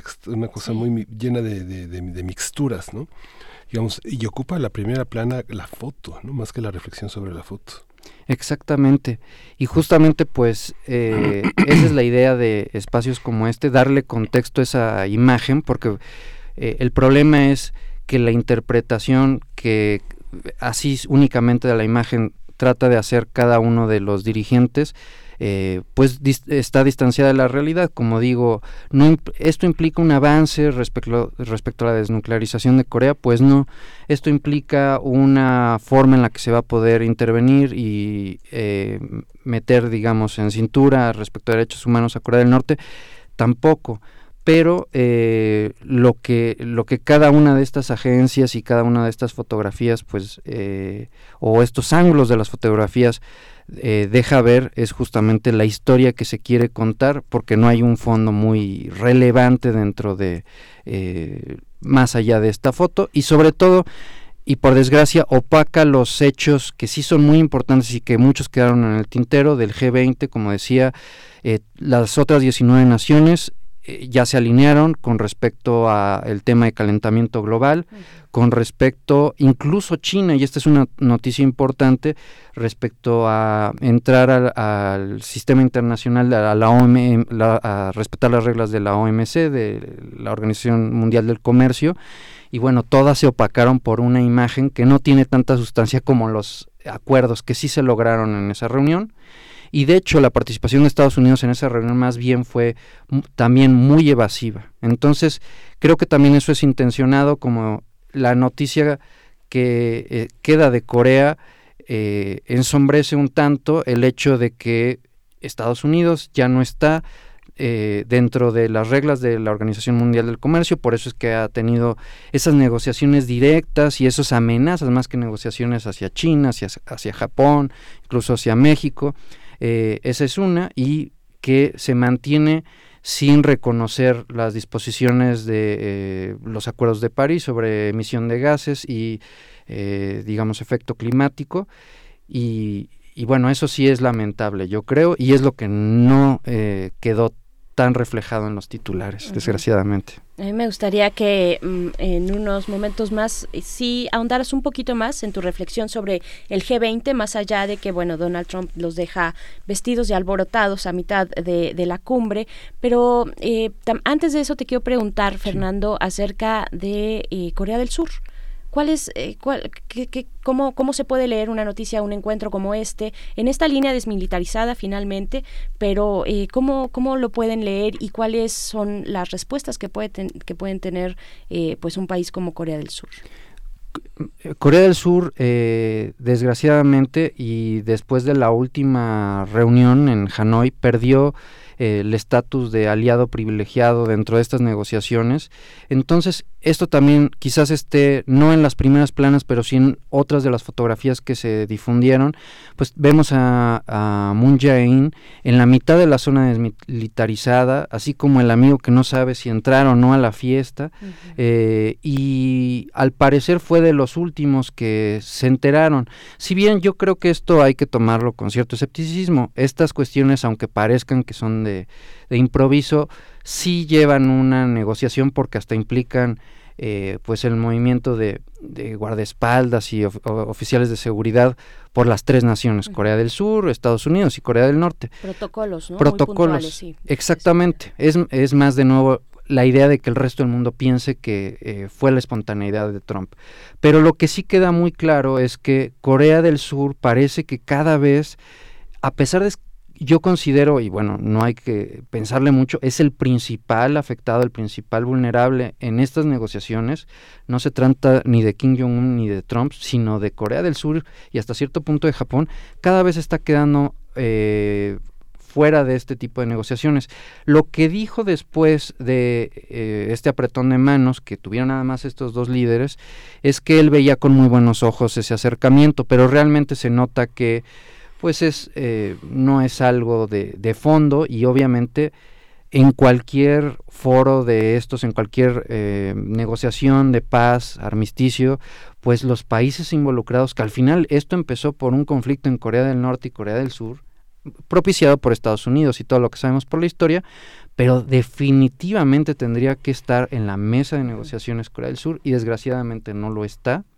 Eh, entonces esa es una lectura eh, un tanto preocupante. La, eh, la, la, visión oficial es que ven con esperanza esas negociaciones y es por esto que les decía que es una píldora difícil de tragar, pero al menos mientras esté Trump se mantiene, parece que se va a mantener controlado Kim Jong-un. Aquí el problema es que no estamos ya no estamos en el siglo XIX, no estamos pensando en, en, en monarcas o en figuras que uh -huh. ellos, el Estado soy yo, o sea, no funciona así. En el momento, si, si Trump no gana nuevamente la elección, ¿cómo sabemos que el siguiente candidato va a tener esta cercanía y esta promesa de no agresión, eh, que únicamente al parecer tiene que ver pues por una relación que Max Weber diría carismática, solamente por eso, no hay institucionalidad y eso le afectaría directamente a Corea del Sur. Corea del Sur como comentábamos en sesiones ante anteriores, sí está apostando por institucionalidad, por, por ejemplo, abrir una cierta parte de la frontera para que pueda haber trabajadores norcoreanos y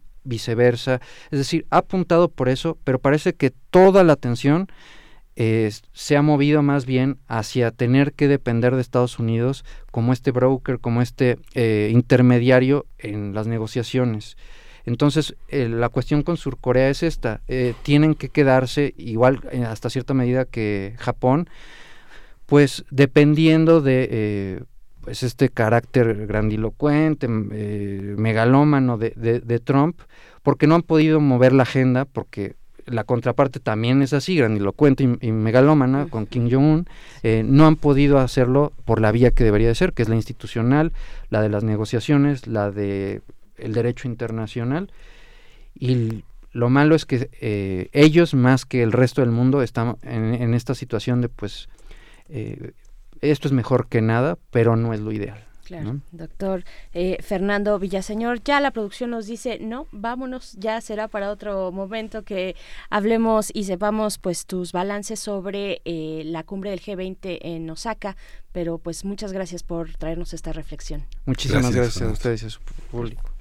Perfecto, pues gracias. Eh, seguramente pronto tendremos esa oportunidad. Por el momento vamos a ir con algo de música. La canción se llama Cantemos porque vamos a cantar.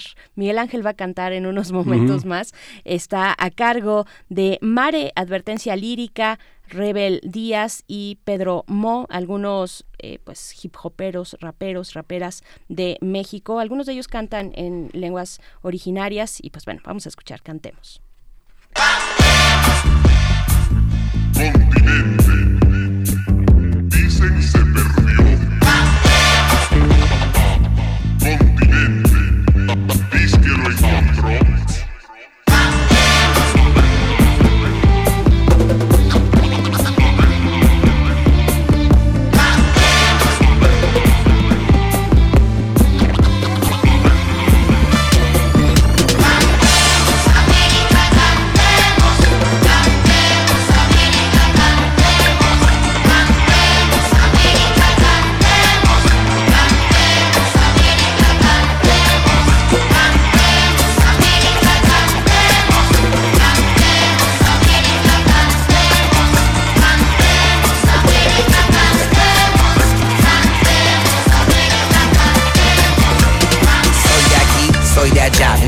Tierra, no importa bandera. Un canto de resistencia, estamos listos para la competencia. Sur del Bronx yo represento. Hip hop y los elementos, raíces rebeldes y somos felices. Somos los pobres y como tú dices que soy muy calle porque no me callo. Yo intento que a veces fallo. Somos los negros, somos los feos, somos el pueblo el cual yo creo. Chacón, mi chacona, dándole fuego a Babilonia. Mano de oro, Maradona, maravilloso mi mano de obra. Todas juntas ahora, Alaska hasta la Patagonia, la nueva trova está en nuestra historia. Vamos a rescatar memoria, la lucha de un continente, mucha sangre sobreviviente, pisan las calles nuevamente, digan paz, digan presente, la gente no olvida el daño hecho, el hambre, el robo de tierra y techo, la mano sucia del capital, ese crimen no se puede perdonar. ¿Cómo vamos a hacer no escuchar si hace rato nos quieren borrar y el derecho de vivir en paz? Igual todos juntos vamos a cantar.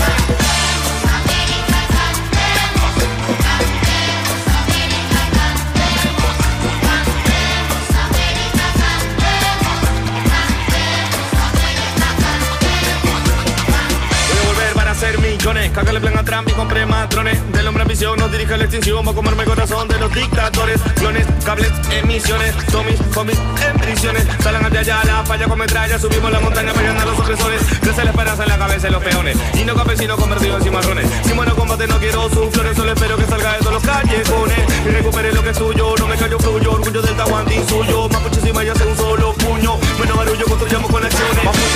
con el tejiendo la historia como Yajin, creciendo fuerte como un pechín, peleando como Mohamed Ali. América originaria, extraordinaria, rimamos amor y rabia, nuestra sabia milenaria, como comer de la araucaria. Memoria del pueblo viva, justiciando a los de arriba, como le paro a Pedro Valdivia, la sangre hierve, no se entibia.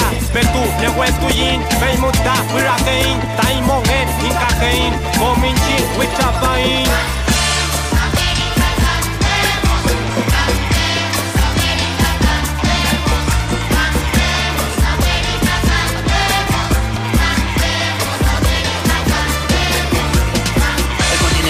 entero canta voz de esperanza. Hoy se levanta la unión del pueblo. Es como se avanza, descendientes de guerreros que no se cansan. La lucha es contra el imperio, la CIA y todos sus perros asesinan a los líderes y no es misterio. Así se apoderan del hemisferio. En El Salvador ya no jodieron, no metieron dólares y no vendieron. Por no escucharnos, señor Romero. Ahora nos toca empezar de cero. Una nueva oportunidad para poder luchar por libertad. Luchar, hacerlo respetar. La guerra contra el pueblo tiene que cesar.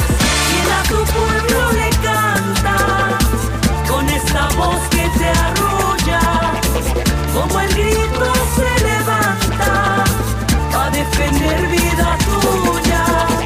Así el trabajo como la fiesta, ofrendamos amor y vida, recogiendo cosecha de quienes antes sembraron lucha con su semilla, como la comandanta Ramón o Dolores Huerta, las mariposas o Bartolina Sisa, ni nuestros cuerpos ni nuestra tierra serán el botín para tu conquista.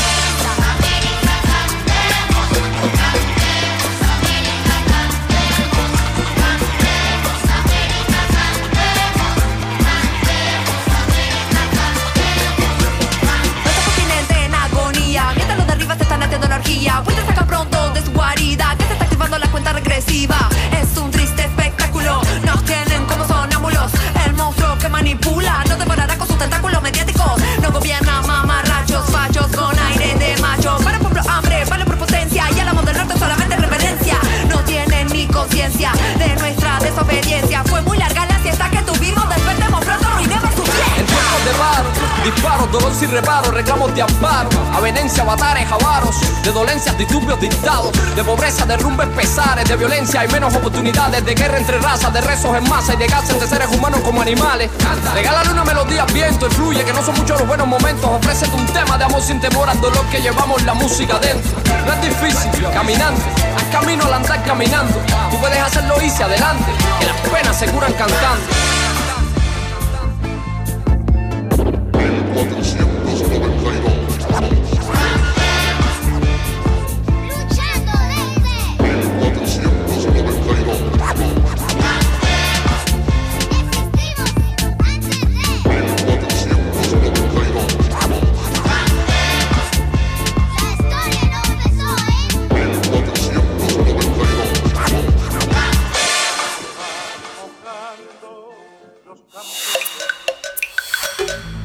Movimiento. Hacemos comunidad.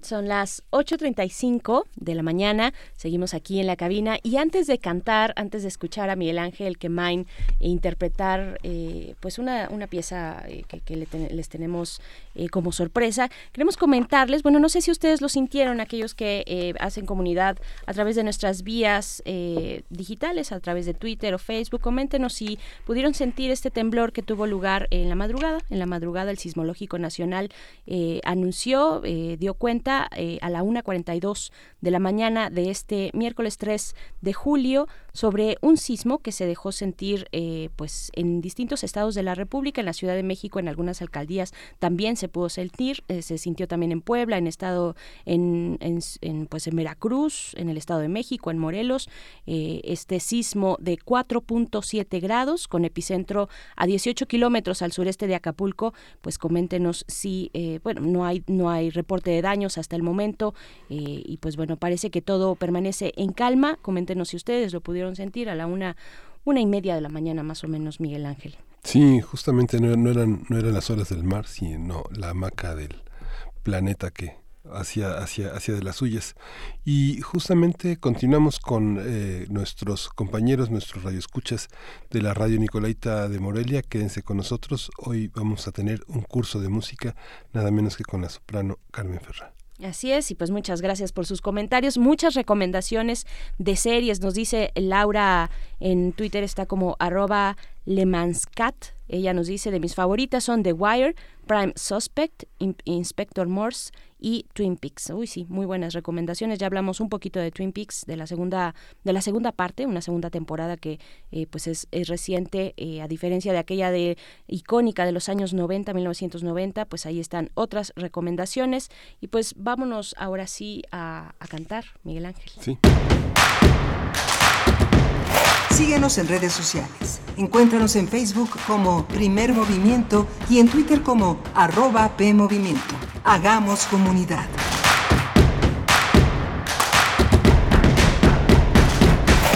Pues ya está con nosotros Carmen Ferrá, soprano, quien forma parte del coro de la Orquesta Sinfónica del Estado de México y que se ha dado una escapada de sus labores habituales para venir con nosotros y decirnos en dos pasos que podemos cantar si podemos, ¿verdad, Carmen? Hola, muy buenos días. Gracias, gracias. Eh, pues sí podemos. Resulta que todas las voces pueden ser entrenadas para poder cantar algún día. Algunas son más virtuosas que otras, otros aprenden más rápido, tienen la facilidad o el talento, pero absolutamente todos podemos aprender a cantar. Cualquier persona momento. puede cantar a cualquier edad. Exactamente, digamos, a cualquier edad. Siempre es más eh, fácil con los niños. Los niños siempre aprenden, pero en general todo, ¿no? Eh, Ujú. más rápido y fácil. ¿Qué es lo que pasa en nuestro aparato vocal para eh, pues desde, desde pequeños que tengan eh, que tenga esa facilidad, esa posibilidad de llegar a entonar mucho mejor que otros? Bueno, eh, a los niños se les introduce a la música en estas clases de iniciación musical. En los adultos es un poco más difícil y eso te va habituando con las cosas musicales, independientemente de la técnica vocal. Y la técnica vocal es cuestión de práctica y de hábitos, porque es muy distinto hablar a cantar. No es que estén peleadas una con otra, pero se eh, distintas partes del cuerpo para hacer las, las dos actividades. Varias partes del cuerpo, o sea, es decir, eh, y es evidente, pero dinos tú cuáles son esas partes eh, principales, aquellas que juegan un rol eh, mayor cuando, cuando, pues, a la hora de cantar. Ok, lo principal es el aire, porque la, la, eh, la fonación o el hecho de que haya un sonido es a través del aire. Entonces nuestro aire es lo que debe estar perfecto, es una columna de aire totalmente firme. Hemos escuchado en algunas ocasiones que se canta con el estómago, Ajá. que se canta desde adentro, es, es lo, la manera coloquial de decirlo, ¿no? No es que se cante con el estómago, es que al inhalar, cuando eh, tenemos la mala costumbre de que inhalamos e inflamos el pecho subimos, eh, subimos el pecho y eso es algo totalmente aprendido. Aquí el punto es que fisiológicamente cuando nosotros inhalamos los pulmones se inflan de aire y oprimen hacia abajo el diafragma. Porque arriba de los pulmones tenemos eh, costillas, es hueso, es duro. Y el tejido blando del pulmón no es capaz de levantar ese hueso. Entonces, eso es algo aprendido. Nosotros lo hacemos mecánicamente. Pero cuando inhalamos, inflamos los pulmones, se oprime hacia abajo el diafragma. Y al oprimir el diafragma, estamos empujando las vísceras hacia afuera. Entonces da la impresión de que estamos inflando el, el abdomen, ¿no? Por eso dicen, se canta desde el estómago. Entonces nuestro primer ejercicio es tener conciencia o noción de dónde está el diafragma. Entonces sugiero, vamos a empezar ya. vamos a seguir, eh, los que nos estén escuchando y aquí en cabina también, vamos a seguir eh, todo el borde de las costillas. Tocamos nuestras costillas, seguimos el borde hasta llegar al centro. Miguel Ángel, no estás haciendo el ejercicio. Tocamos costillas, todo el borde y se va sintiendo eh, lo duro hasta llegar al centro, abajo del esternón. Ahí sí puedo sumir. Y si yo finjo toser, voy a toser hacia un lado así. Vamos a hacerlo todos.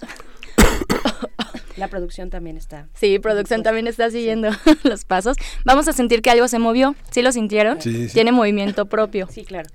Ahí les estoy presentando a su diafragma. Y ese diafragma tiene movimiento propio. Él sabe cuándo y dónde respirar.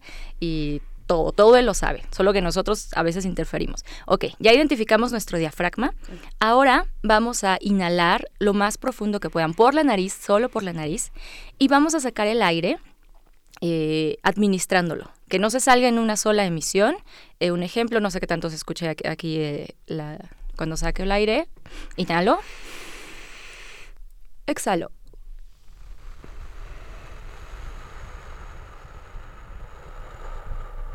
Inhalo. Exhalo. Inhalo última vez. Exhalo. Ahora ustedes díganos también por redes sociales si perciben el diafragma. Si cuando inhalan, eh, él hace presión, empuja sus dedos hacia afuera. Ese es el chiste de tener noción de- del diafragma. ¿Sí lo percibieron? Lo percibimos aquí. Yo sí lo percibí. ¿Tú qué tal, Miguel Ángel? Ok, vamos a estar revisando en redes sociales a ver si los radioescuchas lo perciben.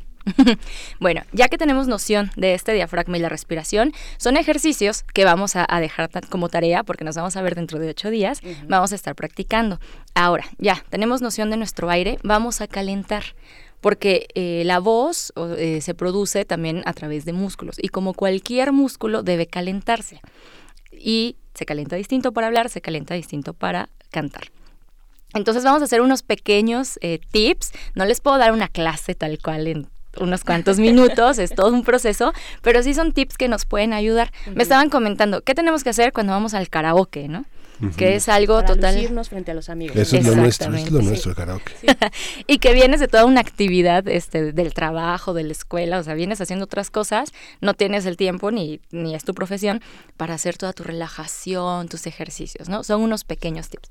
Entonces, paso número uno, tener conciencia del diafragma, tener el aire muy consciente, inhalo por nariz, exhalo por boca y administro todo el tiempo.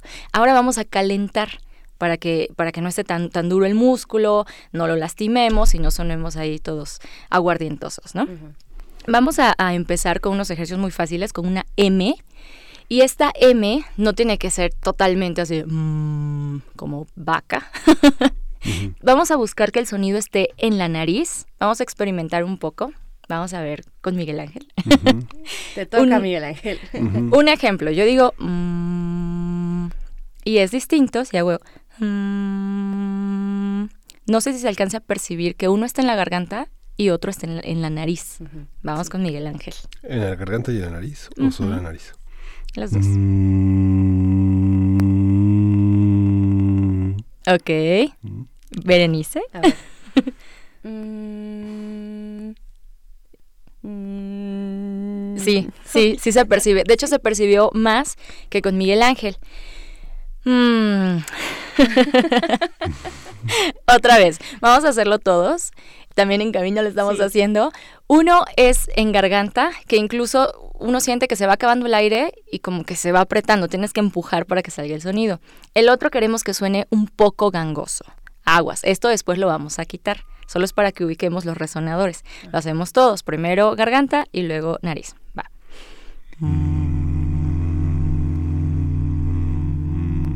Nariz.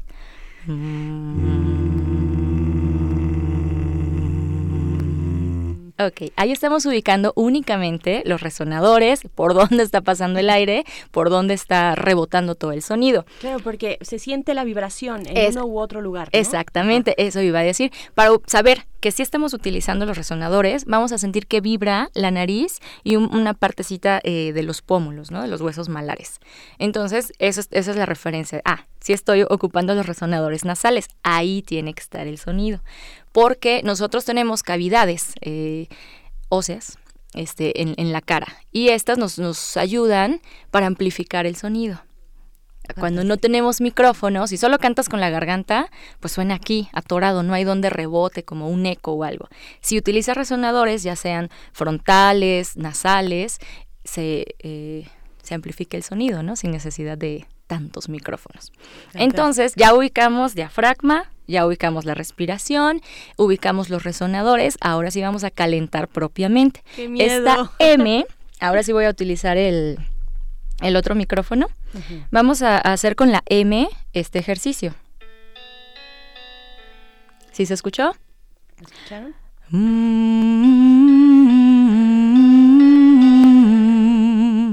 Con esa M vamos a, a repetirlo varias veces, así que ejemplo, vamos los tres, o ustedes, si escuchan el pianito, ¿verdad? Sí.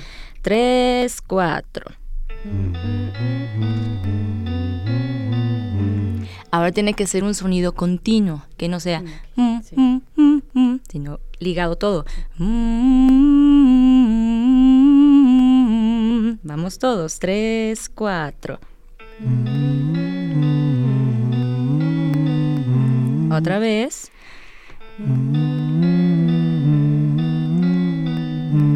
Ok, cuando termine el programa voy a subir unos cuantos ejercicios, ahorita no puedo hacer todos, para que los radioescuchas los vayan practicando en la semana. Y dentro de ocho días vamos a ver qué cambios hubo. Hay muchos ejercicios para, para calentar, pero ustedes en casa, saliendo del trabajo o antes del karaoke, van a hacer con esta M todo lo que se les ocurra. Y si no se les ocurren muchos ejercicios, pueden tararear, pero con M, cualquier canción que quieran. A ver, esta M yo la hice con la nariz. Ujú. ¿Es, ¿es así? O, o puede ser, finalmente es, es controlar y saber dónde está cada uno de los sonidos que está eh, vibrando, digamos. ¿no? Exactamente, Sí. pero el punto es que no caiga en garganta. Ajá. Se necesita ubicar dónde está la garganta para no hacerlo en garganta. bien. sí, el, el punto es que, que siempre lo, lo estemos haciendo eh, con resonadores. Una colocación, a eso se le llama colocación, la colocación más arriba. Luego los cantantes tenemos terminologías muy raras. Pero también en la locución, en la locución de pronto te dicen, eh, eh, coloca tu voz o saca tu voz desde la frente, por ejemplo, o concéntrate en la frente y desde ahí sácala o sácala desde la nariz, desde la barbilla, como distintos puntos donde te tengas que enfocar. Exactamente. Y es que es, es subjetivo. Uno se tiene que imaginar todo, absolutamente todo. Imagínate que está saliendo un hilito de tu cabeza. Imagínate que la Sí. frente. Pero eso es el, el- el caso, ¿no? Que no esté en la garganta. Cada quien lo visualiza como puede, pero que no esté en la garganta. Bueno, entonces ya calentamos un poquito. Voy a ponerles otro ejercicio, igual con esta M. A lo mejor han, han escuchado el. Bueno, este. Por supuesto. Mi mamá me mima, mi mamá. Ese. mi mamá me mima, mi mamá. La M siempre es excelente para calentar y para ir articulando también los labios. Todo el cuerpo necesita despertarse y calentarse para, para cantar, no solo las cuerdas. ¿no? Entonces, vamos a hacerlo los tres. Eh, pongo el ejemplo, escuchemos. Mi mamá me mima, mi mamá. Vamos todos, tres, cuatro. Mi mamá me mima, mi mamá. Otra vez. Mi mamá me mima, mi mamá. Cuando estamos en una clase de canto para, para poder proseguir este, con esta vocalización, escuchan esto. Mi mamá me mima, mi mamá. Mi mamá me mima, mi mamá. ¿Sí? Eh, el maestro les va guiando y vamos subiendo por medios tonos, dependiendo del ejercicio, y así le damos continuidad hasta calentar y estar totalmente óptimos para Esto- poder cantar. Esto no es tan justo. Alguien de la producción debería estar aquí adentro. Uriel, yo creo. Uriel, por ejemplo. Arturo, Sí, Arturo venga, por tiene, cara de, tiene cara de escéptico. Sí, esto, esto se está cargando de un lado y va a haber revancha, ¿ok? Bueno, posterior a la- al calentamiento, esto solo calentamiento, viene la vocalización. Porque ahora resulta que ya ubicamos, ya calentamos y ubicamos los resonadores con la boca cerrada. Pero al abrir la boca y ya pronunciar sílabas, cambia totalmente la emisión. Y tú decías, ya ubiqué dónde, dónde siento, por dónde sale y cómo suena. Y cuando ya digo, era mi mamá, y digo, ma, mm, en una palabra, este, no sé, corazón, cambia. Y cada vocal se va a distintos lugares. Entonces ahora tienes que meterlas a todas en cintura, que salgan por el mismo lugar, con la misma postura. y para eso es la vocalización.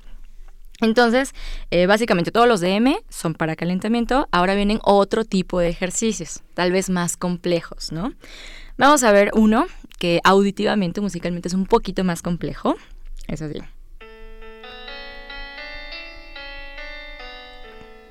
Yo. Y vamos todos. ¿Lo escuchamos otra vez? Yo. Ahora sí, todos. Tres, cuatro.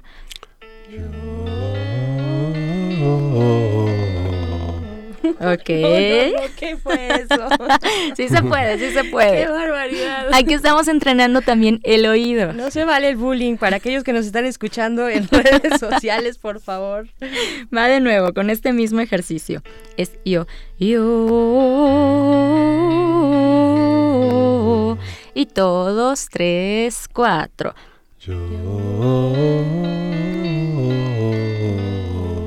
Como podrán notar los radioescuchas, Somos pésimos. Por eso nos No. dedicamos a otra cosa. También, no, no, no, no va por ahí. No, cuando ya estamos pensando en palabras, bueno, esto es, es una, una sílaba nada más, pero cuando ya estamos uniendo texto con, con el cuerpo y la música, se cruzan los cables y la voz se, se, se retrae. Claro, por la voz el no pánico quiere salir. de estar aquí al aire. y con todos aquí de público. Exacto. Entonces, para eso se vocaliza constantemente, para dominar tu cuerpo y que tu cuerpo reaccione a lo que tú le mandas en cualquier circunstancia. Bueno, estos son pequeños tips. Les digo, voy a subir unos ejercicios para que los puedan practicar en casa. Ahorita no puedo decir muchos porque vamos a gastar el tiempo en eso. Vamos con unos pequeños eh, puntos que hay que tener en cuenta cuando vamos a un karaoke. Digo, el karaoke lo ocupamos para ir a relajarnos, para disfrutar, echar relajo, comer, porque nor- normalmente venden bebida y, y comida, ¿no? Pero es muy gratificante cuando pasas y todos te aplauden y tú sabes que lo hiciste bonito. O sea, es una experiencia que, que tu cuerpo disfruta independientemente de que le hayas gustado o no a los demás. sí. Entonces, hay muchas cosas que, que yo me he dado cuenta.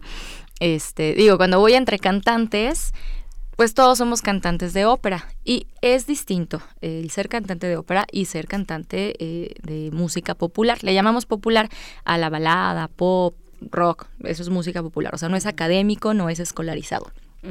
Entonces, es distinto el manejo de la voz para la, la música popular.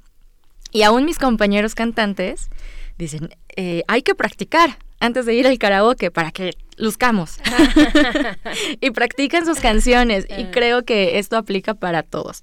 Bueno, en un karaoke eh, he visto mucho este error, que se les antoja cantar una canción eh, porque les gusta, pero no tienen en cuenta nada si les queda el tono, eh, nada, nada, nada. Entonces así, básico, para no músicos, personas que no conocen de música, no entendemos de terminología musical, ¿qué voy a escuchar? Por ejemplo, yo, yo, Carmen. Mi voz hablada, pues es un poquito chillona, no es la voz de Miguel Ángel. O sea, mi voz no es grave, yo no hablo así, ¿no? Naturalmente. Yo hablo así, un poquito, un poquito chillón, pitudito, no sé. Es, es así, igual la de Berenice, o sea, es voz femenina y no es femenina grave, grave, así, voz hipersensual, hipersexy. No. esposa no. No, es una voz, está un poquito más arriba, un poquito más aguda. Entonces, yo, Carmen, o Berenice, va al karaoke y dice, yo quiero cantar una canción de Lucha Villa. Entonces, no le vas a alcanzar, porque cuando comience, tu, tu voz... eh, eh, ¿Se acuerdan? Hace un año que hablamos de la clasificación de las voces, tienen ciertos alcances, este, llegan a ciertos tonos, ¿no? Entonces mi voz, no sé, inicia por aquí. Yo soy luz. Y me ponen una canción que inicia aquí. Yo soy luz. Yo me estoy forzando. Pero a ver, vamos a hacer la prueba con Berenice. Este. Berenice. Vamos a decir Berenice. Y vamos a escuchar a Berenice así. Berenice. Excelente. Berenice tiene un timbre de soprano. Si Ay, yo. qué Ahí están aplaudiendo aquí. Aplausos de la producción. Vamos a poner a Berenice aquí.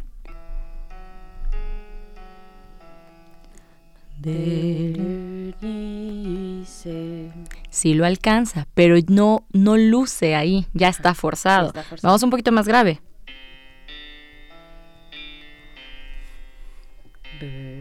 No puedo. Eso no me sale. Exactamente. Y eso es lo que les pasa en el karaoke. No tienen conciencia de cuál es tu tono, cuál es tu, tu tipo de voz. Entonces, a mí me encanta una canción, este, no sé, de Gloria Trevi. Gloria Trevi canta muy grave. Entonces comienzas a cantar y toda esa parte es... porque tu cuerpo no lo va a alcanzar. Entonces vamos a tener noción de eso. He conocido personas, este, en este caso los varones, que les encanta Juan Gabriel. Yo iba a decir Juan Gabriel, yo me ubico en ese rango de voz. Es que, o al sí. menos desde el corazón. Nosotros como mujeres podemos alcanzar perfectamente canciones de Juan Gabriel, pero un hombre, Juan Gabriel cantaba muy agudo, muy, muy, muy agudo. Entonces un hombre puede cantar Abrázame muy fuerte cuando empieza nada más. Este, cuando yo estoy contigo es cuando yo digo. Y ahí todos los hombres están contentos y lucen bien padre. Pero cuando ya empieza, abrázame muy fuerte, amor, manténme así, pues no le llegan. y suena muy chistoso, suena muy raro, fuera de tono. Y pues ya se perdió todo el, el encanto de estar en el karaoke. Ellos lo disfrutan. O sea, todos lo disfrutamos porque en un karaoke lo último que hacemos es cantar. Vamos a disfrutar, a sacar la pasión, el alma. Si estamos dolidos, si estamos felices, ya estamos ahí a los gritos y eso no importa. Pero sí hay que ubicarlo. Si quieren lucirse y sin lastimarse, hay que ubicar más o menos, este, con- conforme a nuestra voz, eh, al cantante. Con ubicar al cantante. Así, ah, esta cantante canta grave, ella canta más o menos, ella canta muy agudo. Por ejemplo, Berenice y yo podemos cantar cosas de la oreja de Van Gogh y nos van a quedar así como anillo al dedo. Es muy fácil.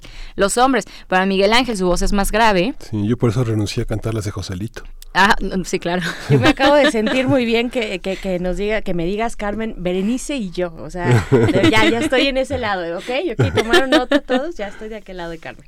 Ok, esto es algo muy básico. O sea, yo me identifico mi voz, la comparo un poco con la voz de los cantantes. Ahora, segundo punto, no podemos imitar. Sí, claro que podemos. No debemos imitar. Jamás. ¿No? La voz no se hace, la voz es. Es como una huella digital. De hecho, hay, hay sistemas de, de seguridad que en lugar de revisar este, el iris o la huella digital con el dedo, es la voz, porque es única e irrepetible. Entonces, a la voz no la podemos forzar a hacer lo que no es porque se va a cansar y se va a tensar. Y supongo que han visto personas que después de qui- 15 minutos, de esos que no sueltan el micrófono, ya me lo quedé, 15, 30 minutos y se quedan roncos, roncos, roncos. Porque aparte de estar cantando con garganta, están forzando a la voz a hacer algo que, que no es. Entonces a la voz la podemos pulir, la podemos trabajar, embellecer y mejorar, pero la voz es lo que es. Ah, Pero aquellos, ah, por ejemplo, aquellos que se dedican a imitar a grandes cantantes y artistas, es porque tienen más o menos el mismo registro de voz. Exactamente, hay, hay voces parecidas. Así como habemos eh, personas que nos parecemos físicamente, así la voz. Eh, por eso no hay que imitar, solo hay que buscar una canción que tenga una voz parecida. Similar. Aunque vivimos, vivimos tiempos de ventrílocos, ¿no? Y de karaoke. Exactamente. También. Estamos en ese momento de la vida. Carmen Ferrá, ¿qué tarea nos vas a dejar? Tenemos que despedirnos, ya nos llegó el tiempo, pero nos vas a dejar una tarea porque este taller de voz va a seguir. Exactamente. Voy a subir en redes sociales, ya sea a través de, de Primer Movimiento o de Carmen Ferrá, unos ejercicios eh, para que puedan vocalizar, puedan calentar, los van a practicar en casa. Y voy a poder responder eh, dudas eh, por redes sociales igual. Todas las dudas que tengan se van a responder en el transcurso de la semana y van a elegir una canción tomando en cuenta esto, eh, que se que se parezca con mi voz hablada, o sea, que, que esté en el tono, que no me force, sin imitar, sin estar imitando. Y quien tenga el valor y las ganas puede subir un videito y los vamos a estar comentando, que sea como actividad grupal, a ver qué escuchan ustedes. Es más, yo voy a subir un video, yo, yo, cantando yo una canción popular, y ustedes me van a decir qué cosas identificaron de lo que aprendimos hoy. Digo, son, son cositas muy básicas. Ustedes van a escribir y quien quiera subir, yo voy a comentar también. Perfecto. ¿Ya tienes tu canción, Miguel Ángel? Claro. Uh, yo- Tengo, tengo- tengo que, tengo que, este, algo que, no sé, una de Barry White. Un, un pensiero nemico di pazze, por ejemplo. Yo, yo me voy a aventar algo así. Ok. Una de Leonard Cohen. Una de. Leonard Cohen, ¿no? Bueno, qué reto, qué reto. Muchísimas gracias, Carmen. Eh, vamos a estar contigo la próxima semana. Hagan su tarea, ahí está. Pueden subir videitos, mandar postales en, eh, sonoras también. Arroba P Movimiento en Twitter, Primer Movimiento UNAM en Facebook. ¿A ti dónde te encontramos? Carmen Ferra, Twitter, Facebook e Instagram. Perfecto, Carmen. Muchísimas gracias. Gracias a ustedes. Ay, qué nervios. Son las nueve con uno, Miguel Ángel. Sí. Adiós, Radio Nicolaita. Nos vemos, nos escuchamos mañana. Adiós, Michoacán. Síguenos en redes sociales. Encuéntranos en Facebook como Primer Movimiento y en Twitter como arroba PMovimiento. Hagamos comunidad.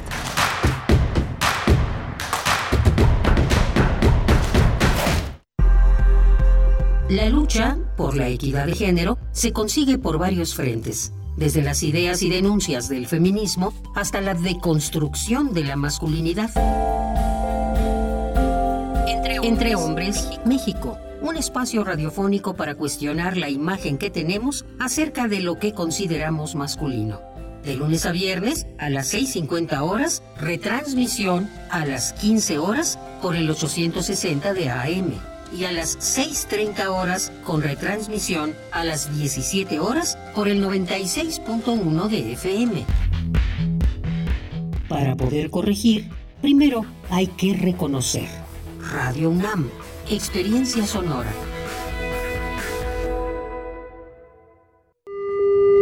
Hace varios eones, la Tierra fue un planeta rebosante de vida.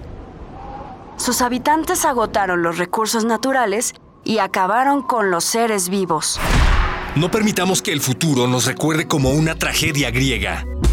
En nuestras manos están las acciones para cambiar el rumbo. Aprendamos juntos cómo salvar nuestro planeta en Habitare, Agenda Ambiental Inaplazable. un programa del Instituto de Ecología de la UNAM y Radio UNAM. Todos los martes a las 15.30 horas por el 96.1 de FM y su retransmisión los domingos a las 18 horas por el 860 de AM. Radio UNAM, experiencia sonora.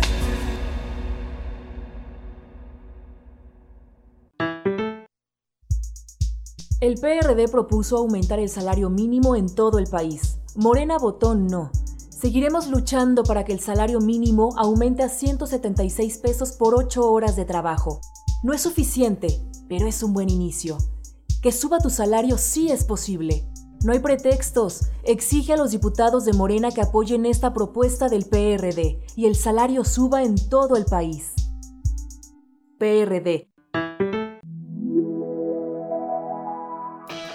Niños y niñas, ¿se aburren en vacaciones?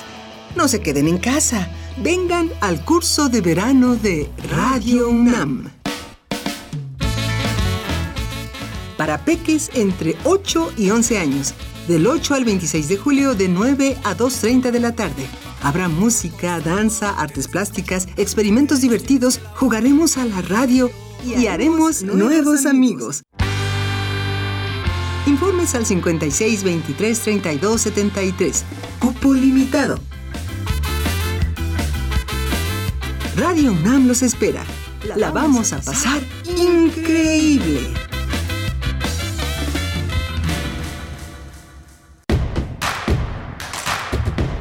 Encuentra la música de primer movimiento día a día en el Spotify de Radio UNAM y agréganos a tus favoritos.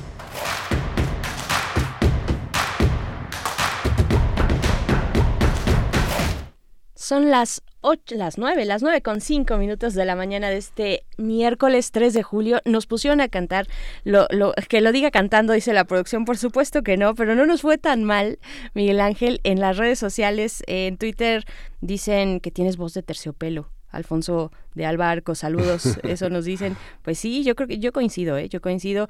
Eh, pues por aquí ya todo el mundo eh, pensando en su canción, en la canción que empata con su, eh, con su registro de voz, pues bueno. Ahí eh, nos pusieron a cantar. Qué barbaridad, no pensé que ocurriera. Todavía estoy en shock, Miguel Ángel. Sí, bueno, es muy, es muy padre relajarse porque uno empieza muy tenso, con mucha pena, a pesar de que el radio permite eh, ocultar cualquier este, gran parte de lo que uno es, ¿no? Solo, solo es la voz, pero pues eso ayuda a vencer, yo creo que muchos temores, ¿no? No en balde gran parte del gran yoga, de la gran, de la gran sanación que en algunas disciplinas este, védicas están tan cerca de nosotros, la voz y el canto es una, es una terapia fundamental para hacer este, movilizar, movilizar el, el mundo interno, ¿no? Por supuesto, les reto a que lo hagan, a que se a que se relajen estando al aire frente a eh, miles de, de escuchas. No sé si yo me pueda relajar así, Miguel Ángel. Pero sin duda, de verdad que gracias a Carmen Ferrá porque literalmente nos hizo cantar. Eh, seguiremos con ella la próxima semana, el próximo miércoles. Hagan su tarea, compártanos en, en redes sociales pues esa canción si se quieren grabar también y aquellos, tal vez, no sé, hay que platicarlo con la producción, pero tal vez aquellos, aquellas que tengan, que, que se vean los logros con los ejercicios que nos dejó Carmen y nos quieran enviar su postal sonora, artistas, eh, no, por favor, abstenerse porque qué, pena con los demás. Aquellos que no sean profesionales en el canto nos pueden mandar su eh, postal sonora. La producción, eh, sobre todo a Frida Saldívar, van a enviar también su registro sonoro. Dice que todos, que nosotros también, locutores y conductores también, nosotros ya lo hicimos, Frida. Eh, pues esto es colectivo, dice también. Pues sí, así es. Eh, muchas gracias de verdad a Carmen Ferrá que nos hizo pasar un buen momento. Gracias a ustedes por eh, sus comentarios en nuestras redes sociales. Miguel Ángel, todavía tenemos mucho por delante. Todavía tenemos mucho por delante. Vamos a tener una, una, una mesa muy, muy, muy interesante sobre el geovisualizador de la península, que es un Geocomunes, es un colectivo que realiza mapas que vamos, sobre los que vamos a hablar ahora en la mesa y vamos a tener también la presencia de la tabla periódica justamente con la con la presencia de Plinio De Plinio Sosa, De así Plinio es, Sosa. académico de la Facultad de Química. Él nos va a estar hablando el día de hoy del flúor. Le toca el turno a ese elemento. Cada miércoles estamos conversando con él sobre uno de los elementos a 50, 150 años de la tabla periódica. Pues bueno, vámonos con la poesía necesaria en la voz aterciopelada de Miguel Ángel Quemain. Primer movimiento. Hacemos comunidad. Es hora de Poesía Necesaria. Hay un gran disco de Shostakovich que se llama Shostakovich y que lo interpretan los grandes Isaac Stern, el eh, pianista Emmanuel Ax y el violonchelista Yo-Yo Ma. Vamos a escuchar, ya estamos escuchando el piano trío número 2, el mi menor, eh, la opus 67, la cuarta parte, eh, el alegreto para escuchar a la poesía de Eduardo Lizalde, que este año cumple 90 años y que justamente este poemario La zorra enferma de 1975 cumple casi 50 años, 45 años va a cumplir y hay una serie de poemas muy interesantes que vamos a estar leyendo a, lo largo de este año. Vamos a empezar con tres fragmentos, tres pequeños poemas, uno se llama Poema y dice este poema a alguno, el otro se titula Pueblo. Si el pueblo leyera este poema, no entendería jamás que se trata de un poema y Opus Cero. El poema no empieza, concluye aquí. Y muere esta ínfima criatura, es el poema que voy a leer a partir de una epígrafe de Salvador Elizondo que dice, miro la agonía de una vieja falena destruida por el mediodía clarísimo. Eh, quien no sepa que es una falena es una pequeña mariposa frágil, una mariposa nocturna. Dice, veo a la falena agonizar hace cuatro horas o cinco. Luch se revela contra qué? Contra un poder que desconoce al punto de ignorar la palabra poder misma y la existencia de las demás palabras y conceptos. Resiste inútilmente. Las franjas amarillas de sus alas forman dos medios círculos trazados para terminar en qué otro cuerpo. La levanto suavemente para que beba el aire en que ha vivido. Logra planear apenas, cae. Sus pequeños motores están mudos. No hay hospitales para mariposas, ni seguro social para estos pobres seres, criados solo para decorar la tierra. Nada que hacer contra lo efímero, ninguna cirugía a la mano. De todos modos, ella resiste, se incorpora, se dispone a volar, sufre un espasmo, asciende, resucita en un impulso romántico, pero no, solo es el viento, una ráfaga absurda levanta por los aires la muerte de la vieja aviadora.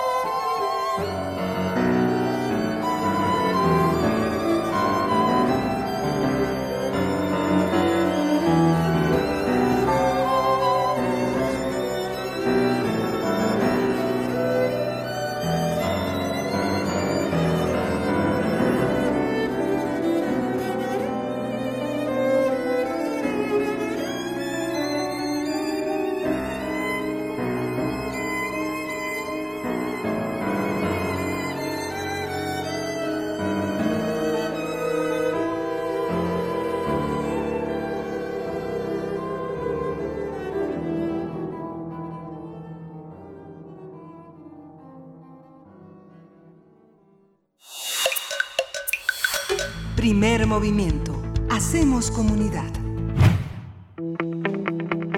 La mesa del día. Geocomunes es un colectivo que realiza mapas de conflictos causados por la degradación, privatización y despojo de los bienes comunes, así como de los llamados megaproyectos. Este colectivo trabaja acompañado a los, acompañando a los pueblos, comunidades, barrios, colonias u organizaciones de base que en su lucha por la defensa de los bienes comunes requieren de la producción de cartografía para su análisis y su difusión. En conjunto con el Consejo Civil Mexicano para la Silvicultura Sostenible, este colectivo elaboró el geovisualizador, la expansión de megaproyectos en la península de Yucatán en una investigación cartográfica. Se trata de una herramienta de uso libre que cruza diversas capas de información que muestran a su vez cómo la península y sus habitantes enfrentan desde hace 30 años diversos procesos de destrucción y despojo por parte de un amplio grupo de intereses privados. A partir del proyecto desarrollado por Geocomunes y el Consejo Civil Mexicano para la Silvicultura Sostenible, vamos a hablar sobre lo que se nos dice eh, del geovisualizador sobre la península de Yucatán y la pertinencia del desarrollo de los megaproyectos. Van a escuchar el movimiento de unas páginas, es una sábana doble carta que tiene un conjunto de datos, una geografía, una topología muy impresionante de lo que es la península, incluido, incluido Campeche y gran parte del sur del, del sureste de Campeche. Y está con nosotros Adrián Flores, él es investigador de geocomunes, participó en la elaboración del geovisualizador de la península y le damos la bienvenida. Bienvenido, este Adrián, gracias por estar aquí. Hola, muchas gracias. Muchas gracias también a Ángel Zulub, quien es ciudadano maya e integrante del Centro Comunitario Uchuchil eh, de Cachivalom en Carrillo Puerto, en Quintana Roo. Eh, ¿Lo tenemos en la línea? No, se nos fue. Bueno, pero ahorita vamos a, contactar de nuevo con Ángel Zulub. Eh, Adrián, Adrián Flores, eh, por favor comenta para nuestra audiencia en qué consiste este proyecto, cómo lo llevaron a cabo, cómo lo realizaron. Claro que sí, esta es una investigación cartográfica. Lo que, lo que hacemos es sistematizar y recolectar una gran cantidad de información toda oficial de diversas fuentes, por ejemplo, por ejemplo del, eh, del CIAP, de la Secretaría de Desarrollo Rural, de la Secretaría de Comunicaciones y Transportes, de Secretaría de Energía, Sectur, Infonavit, eh, diversas fuentes, eh, información de tipo estadística y cartográfica que está dispersa en la red. Lo que nosotros hacemos es concentrarla y sistematizarla con una orientación bien específica, orientada hacia la defensa de los bienes comunes, que las eh, organizaciones que están en, en este...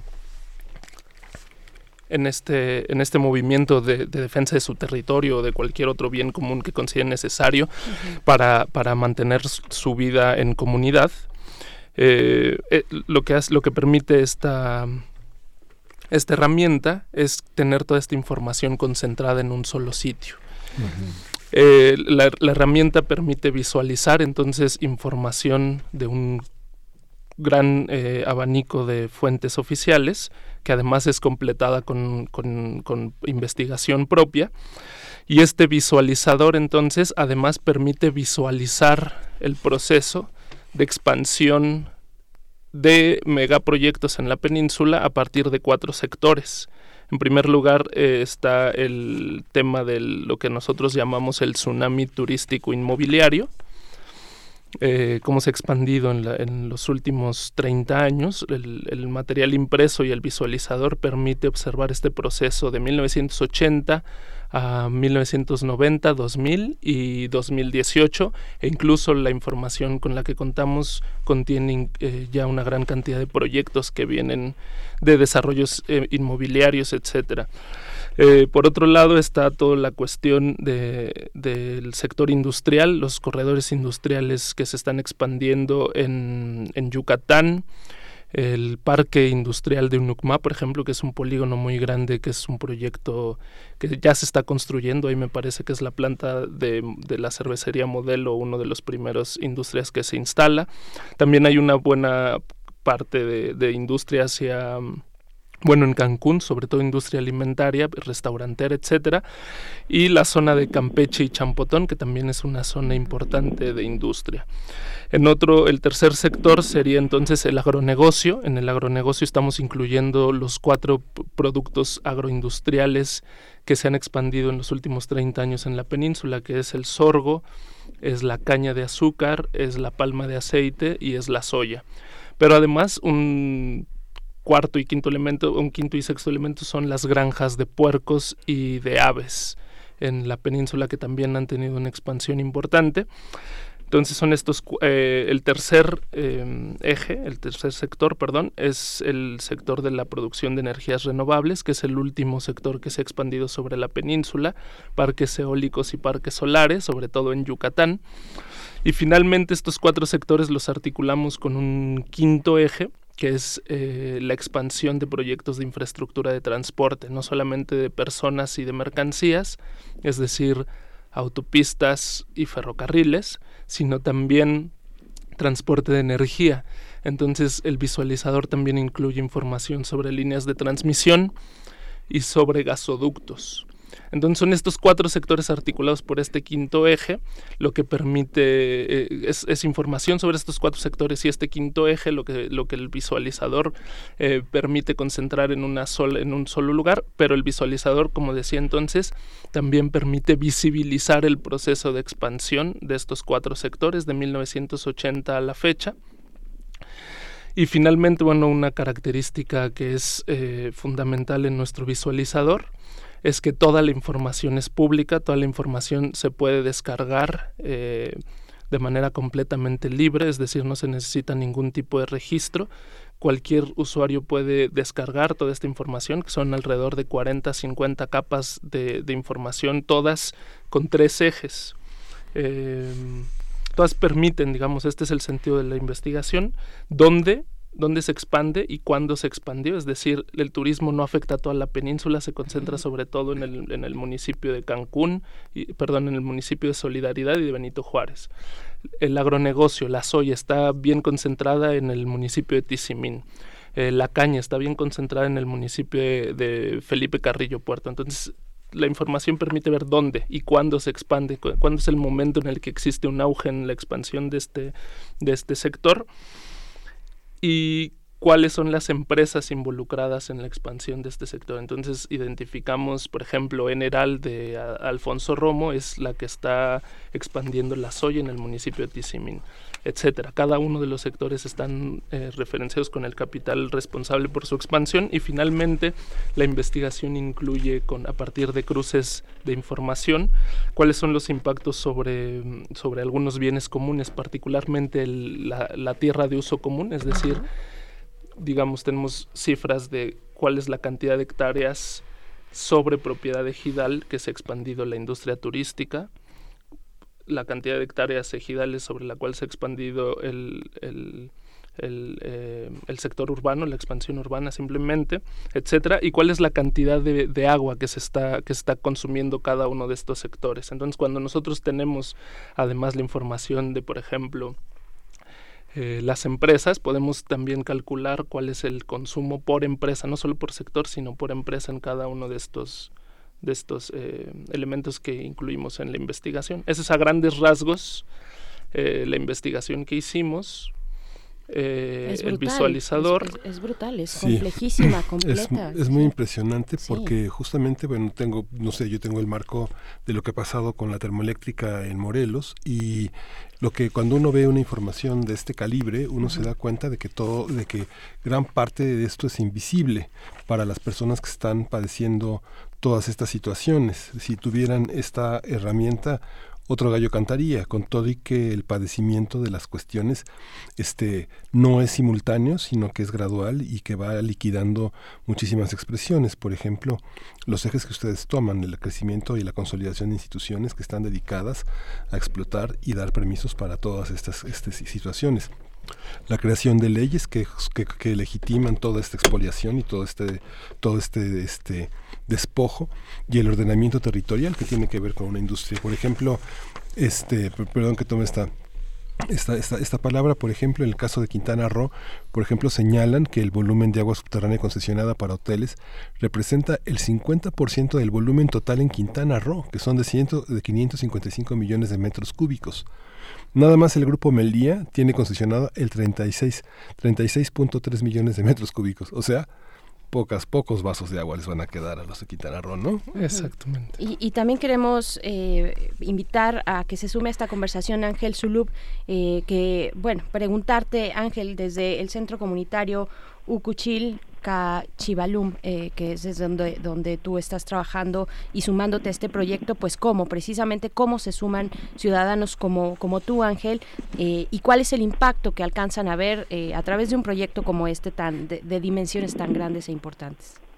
¿Qué tal? Muy buenos días. Les saludo desde el territorio maya en el estado de Quintana Roo. Un saludo a todos ahí en cabina.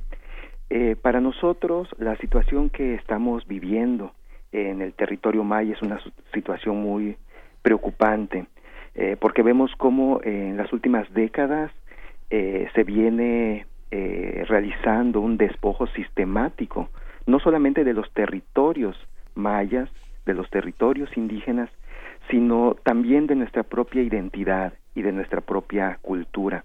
La situación que estamos viviendo en este momento es muy preocupante porque se vive una situación en la zona norte del estado con el turismo masivo, una situación de, eh, de despojo no solamente territorial, sino de un impacto ambiental y cultural tremendo para nuestras comunidades. Las comunidades mayas en el estado de Quintana Roo son y han sido las, las menos beneficiadas en, en, en, en esto que eh, se conoce como el desarrollo o esto a lo que apuntan las políticas públicas tanto del estado de Quintana Roo como las políticas públicas federales que es hacia el turismo. Entonces, eh, ver eh, que en nuestra lucha de resistencia, en nuestra lucha por conservar a nuestros pueblos y lo que somos nues- como pueblos y, nuestra visión de vida y las otras formas que tenemos de, de mirar al mundo y de vivir. Ver cómo proyectos como Geocomunes y proyectos como otros colectivos eh, eh, podemos eh, sumarnos y podemos eh, colaborar y, y, y conseguir que se visibilice la situación que estamos viendo y también que nos pueda ayudar a los centros comunitarios, a los colectivos, a las organizaciones que estamos trabajando de manera comunitaria y que estamos trabajando en la defensa de nuestros territorios, pues es, es muy importante. Eh, para nosotros que vivimos en este territorio, escuchar todo lo que lo que hace un momento comentaba Adrián de toda esta situación que se está viviendo con los grandes megaproyectos que nos están impactando en este momento, que estamos viendo los efectos en este momento, pero pero verlos y dimensionarlos a través de esa herramienta es es descomunal, es una situación realmente avasalladora la, la, la, la del turismo y la de todas las las grandes los grandes megaproyectos que están ya sobre la península. Entonces creo que que sumar esfuerzos de la lucha popular, de la lucha comunitaria, junto con esfuerzos como, como, como los que se acaban de, de, presentar y que, y que conoceremos un poco más, pues es muy importante, porque eso significa que, que somos más las personas que estamos siendo conscientes de lo que está sucediendo y que es necesario visibilizarlo, que es necesario que la gente de, la, de los pueblos, que la gente de, la, de las zonas urbanas, que la gente de nuestras comunidades también pueda ver lo que está sucediendo, porque solamente nos damos cuenta que cada vez estamos teniendo las aguas más contaminadas, nos damos cuenta que no tenemos acceso a, nuestros territorios ancestrales, a las playas, a nuestros montes, a nuestras selvas, nos damos cuenta cómo estamos perdiendo nuestras milpas, cómo ya los jóvenes están dejando el campo para irse a vivir una situación de semiesclavitud en las zonas turísticas, es verdaderamente grave y creo que herramientas como esta nos pueden ayudar muchísimo en la visibilización y en la lucha por la defensa de nuestros territorios. Uh por supuesto. Eh, Adrián, Adrián Flores, bueno, es un, para, para quienes nos escuchan, eh, el material que nos traes y que Miguel Ángel mencionaba, vamos a estar, van a estar escuchando cómo pasamos las hojas, es un material muy completo, muy complejo, eh, con muchas mediciones.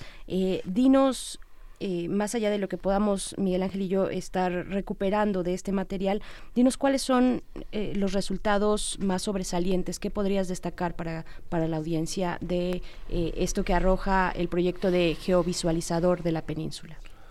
Bueno, creo que uno de los principales resultados de esta investigación es mostrar que el proyecto de expansión territorial de estos cuatro sectores en la península no es algo nuevo, no es algo que viene, es algo que ya ha venido ocurriendo, algo que ya ha devastado eh, de manera importante eh, zonas selváticas, zonas eh, urbanas, etcétera y que los proyectos futuros tienen que tomar en cuenta las devastaciones pasadas, es decir, para, para, para iniciar un proceso de resistencia contra alguno de estos cuatro sectores o, con, o, frente a las interrelaciones territoriales de estos cuatro sectores que ocurren en diversas partes de la península, es muy importante tener conocimiento de cómo han avanzado cuáles son las leyes, los programas, los decretos que las han permitido y entonces estar muy atentos ahora de manera no reactiva sino eh, proyectando lo que, lo que podría venir, eh, teniendo una incidencia sobre, sobre la planificación futura, sobre los decretos de nuevas leyes. Por ejemplo, si actualmente se está, se acaba de decretar en marzo de este año el municipio de Ceiba Playa, en, en, en Campeche, en Champotón, bueno, ¿qué ha significado? ¿Qué significó la creación del municipio de de Tulum en 2000 o el municipio o la creación del municipio de Bacalar en 1995 me parece. Entonces tener tener eh, conocimiento de lo que ha pasado en, en, los años previos permite tener un, podernos adelantar a lo que viene. Y si y, y en cualquiera de estos sectores si tenemos esa esa conciencia esa muy claro cuáles son los procesos que han desatado, por ejemplo, la construcción de, una carretera, entonces podemos tener muy claramente eh, visibilizados cuáles podrían ser los efectos de una nueva infraestructura de, eh, de transporte. Toda esta investigación está centrada en una perspectiva de investigación, digamos, que señala que la infraestructura de transporte, la, expansión de la infraestructura de transporte es la que va articulando la expansión de estos otros proyectos. En el caso, bueno, ya me estoy adelantando tal vez, pero en el caso del tren Maya, además de articular una nueva, una nueva expansión que no es nueva, el turismo ya tuvo un proceso de expansión turística de 1975 a 1992 en la zona de Cancún, de 1990 a 2010 en la zona de Playa del Carmen articulado por proyectos de infraestructura carretera que se construyeron en su momento el tren Maya podría estar articulando entonces eh, una, una tercera vamos a llamarlo así, una tercera ola de expansión turístico-inmobiliaria entre Tulum y la zona de Bacalar, por ejemplo. Pero el tren Maya no nada más es un, un proyecto turístico, un proyecto de expansión turística. En el, ese es el trayecto Caribe, pero en el, trayecto, en el tramo perdón, eh, del Golfo pues lo que ya ha ocurrido es una expansión industrial previa, una expansión industrial y agroindustrial. Entonces, del lado del Golfo, entre Campeche y Mérida, lo que podría ocurrir, o lo que ya ha ocurrido con la expansión de infraestructura de transporte previa, con esta nueva expansión de infraestructura de transporte, es la articulación de los eh, corredores industriales que crecieron en la década pasada. Entonces, eh, eh, además de articular, eh, creemos que el Tren Maya es un, proyecto que, viene a consolidar este proyecto de articulación y, a, impulsar nuevos eh, oleadas de expansión de estos cuatro sectores. Y además como se trata de una infraestructura mucho más eficiente que la, infraestructura de transporte, es decir, el, tren Maya va a permitir además bajar los costos de cada uno de estos sectores y muy probablemente o por lo tanto aumentar las ganancias. ¿no? Entonces, digamos, en términos generales, esa podría ser uno de los resultados de la investigación. O sea, ¿el tren Maya es viable o es un, es un perjuicio para la población? El el tren Maya el tren Maya no está planeado para nada para el beneficio de las comunidades. El tren Maya está plenamente orientado hacia la expansión de estos cuatro sectores eh, y hacia la maximización de las de, ganancias. Entonces, desde el momento en el que está planteado con esta perspectiva como un instrumento para la acumulación de capital, desde ese momento se convierte o se puede convertir en un elemento de amenaza a los territorios de amenaza a los bienes comunes. Claro, a, a, mí me interesa también mucho eh, saber la opinión a este respecto de, de, Ángel. Ángel, ¿cómo tú, ¿qué es lo que perciben? ¿Qué es lo que perciben desde el centro comunitario? En fin, ¿qué es lo que has tú podido, podido recuperar de las eh, comunidades mayas sobre la noticia y ya la puesta en marcha de este gran proyecto del Tren Maya? El centro comunitario Cuchil Chivalón se encuentra en el, en el centro del estado de Quintana Roo, que es conocida como la zona maya.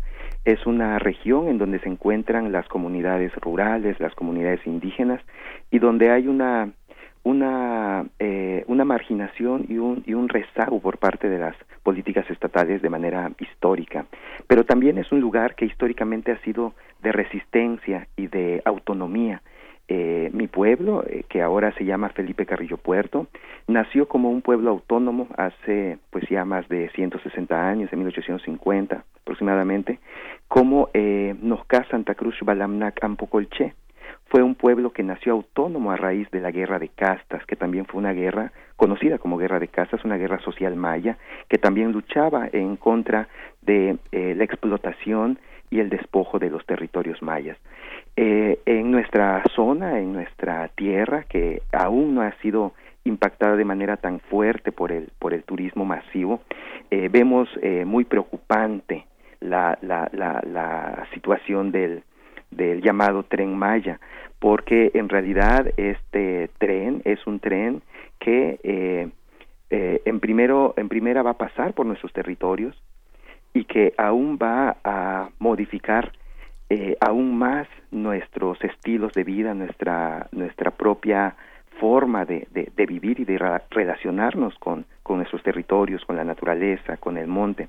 Es muy preocupante porque vemos cómo en nuestros pueblos eh, el turismo ha, el turismo masivo, sobre todo el de la zona norte del estado, eh, ha creado una situación de despojo de identidad. Nuestros jóvenes ya no quieren eh, eh, ser mayas, ahora quieren ser mayas, pero de la Riviera Maya. Eh, nuestros jóvenes han abandonado las milpas y ahora están trabajando en estos lugares turísticos. y la calidad de vida no, no, no es buena en realidad, están viviendo ciertamente una situación de semiesclavitud, de, de, de una forma más moderna es muy preocupante para nosotros porque vemos que este tren que no ha sido eh, que no nace desde la comunidad, que no nace eh, para beneficio de las propias comunidades mayas, eh, pues va a traer graves perjuicios, porque no solamente es, es el tren ni la ruta ni, ni, el transporte mismo, sino todo lo que viene detrás del tren o todo lo que viene junto con el tren que tiene que ver con un aumento en la cuestión turística en la zona centro, en la zona en la que nosotros vivimos, eh, que tiene que ver con un cambio en, en, en, en los modos de vida, eh, que tiene que ver con el desarrollo de complejos turísticos, complejos inmobiliarios y todo lo que ya mencionaba Adrián, que de alguna manera también visualizamos cómo el tren al final va a articular todos estos grandes megaproyectos de la península que, que realmente están,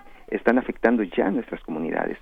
Cierto es que eh, gran parte del estado de Quintana Roo se concentra en la zona norte, en Playa del Carmen y en Cancún, que gran parte de, de, los habitantes de Quintana Roo trabajan en el sector turístico, dependen del sector turístico y muchos ven como una oportunidad de desarrollo eh, y de crecimiento económico para, para el estado de Quintana Roo.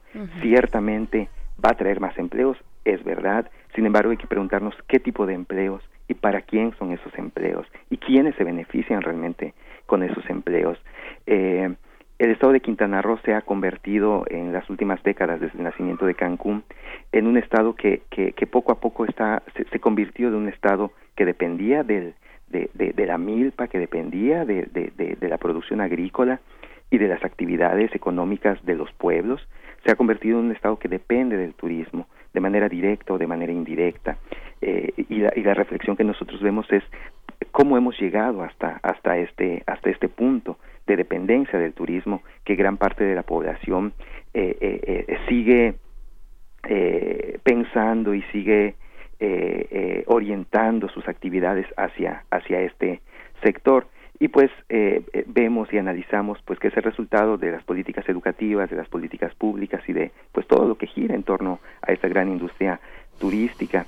pero como pueblo maya, como habitantes de esta zona que tenemos una relación eh, sagrada con la naturaleza, con la milpa, con nuestros rituales, con nuestra identidad como pueblo maya, eh, lo vemos como un gran riesgo, un gran peligro, porque va a consolidar el despojo territorial y el despojo de nuestras propias identidades como pueblos.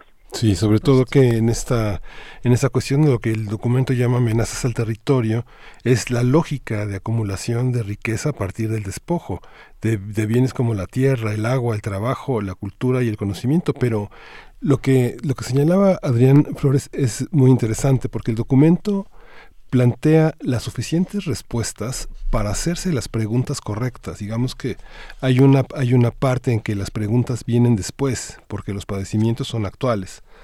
Pero organizar, eh, organizar la labor política y organizar la labor civil y de protesta tiene que visualizar todos estos aspectos porque las preguntas las respuestas están aquí.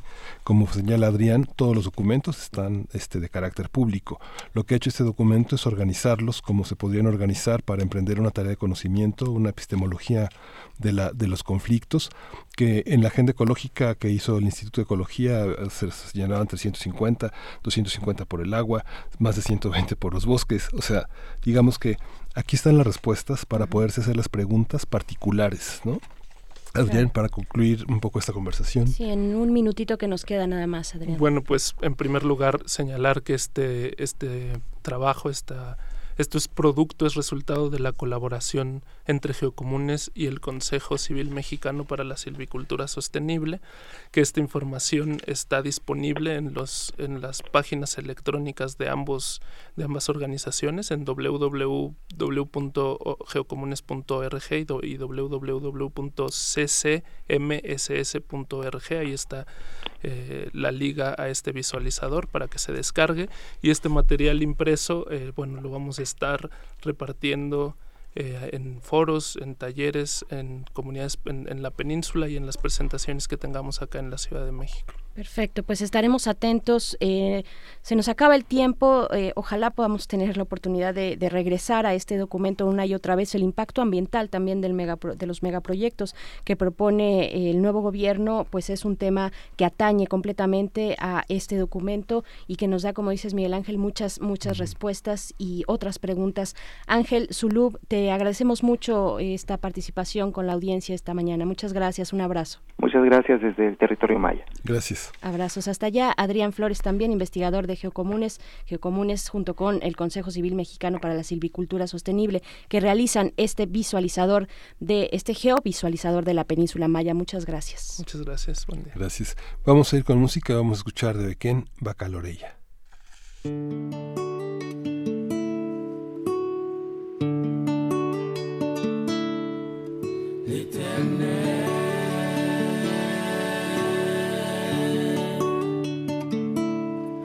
kote ouye.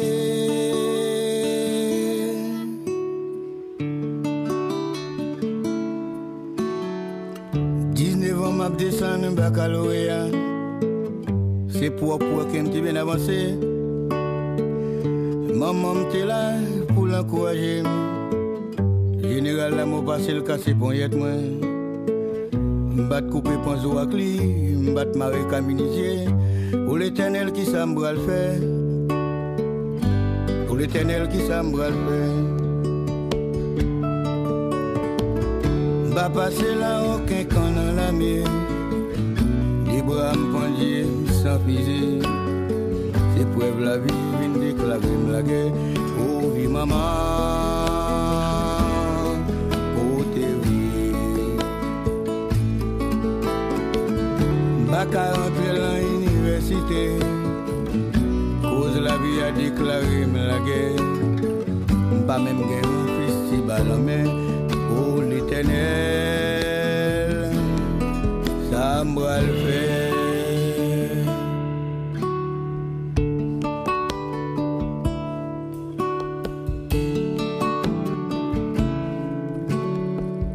Journée, jeudi à moi très dans la vie, moi je cherche moyen pour me vivre.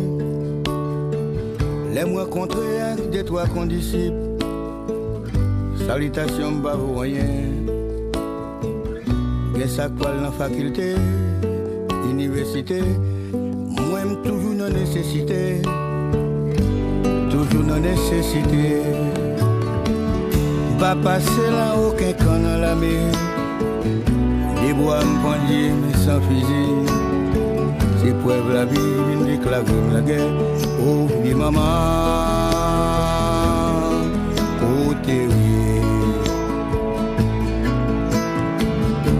Baka rentre la universite Koz la vi a deklagrim la gen Ba men genye yon festival an men Oh l'Eternel Sa mbral ve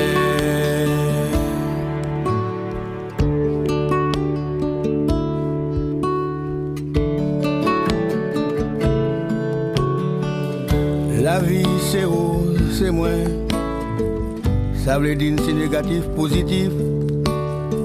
Je Journée jeudi à déclarer la guerre. Oh vie maman, ça me le faire. Voilà oui, pierre tête de tourner. Destination méconnue. Descendre dans galette, al casser gravier. Pour me cacher ton bouillon.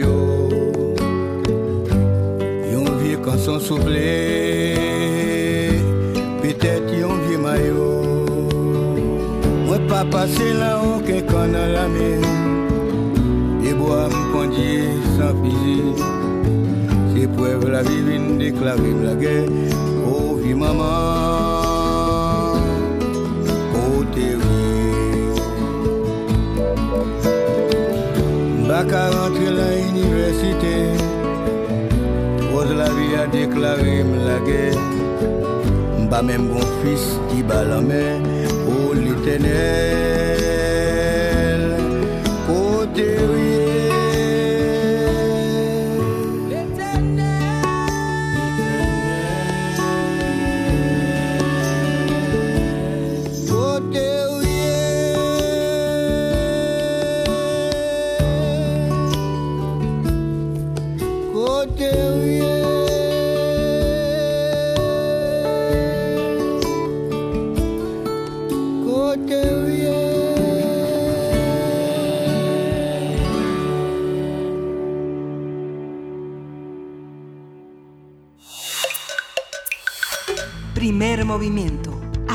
comunidad.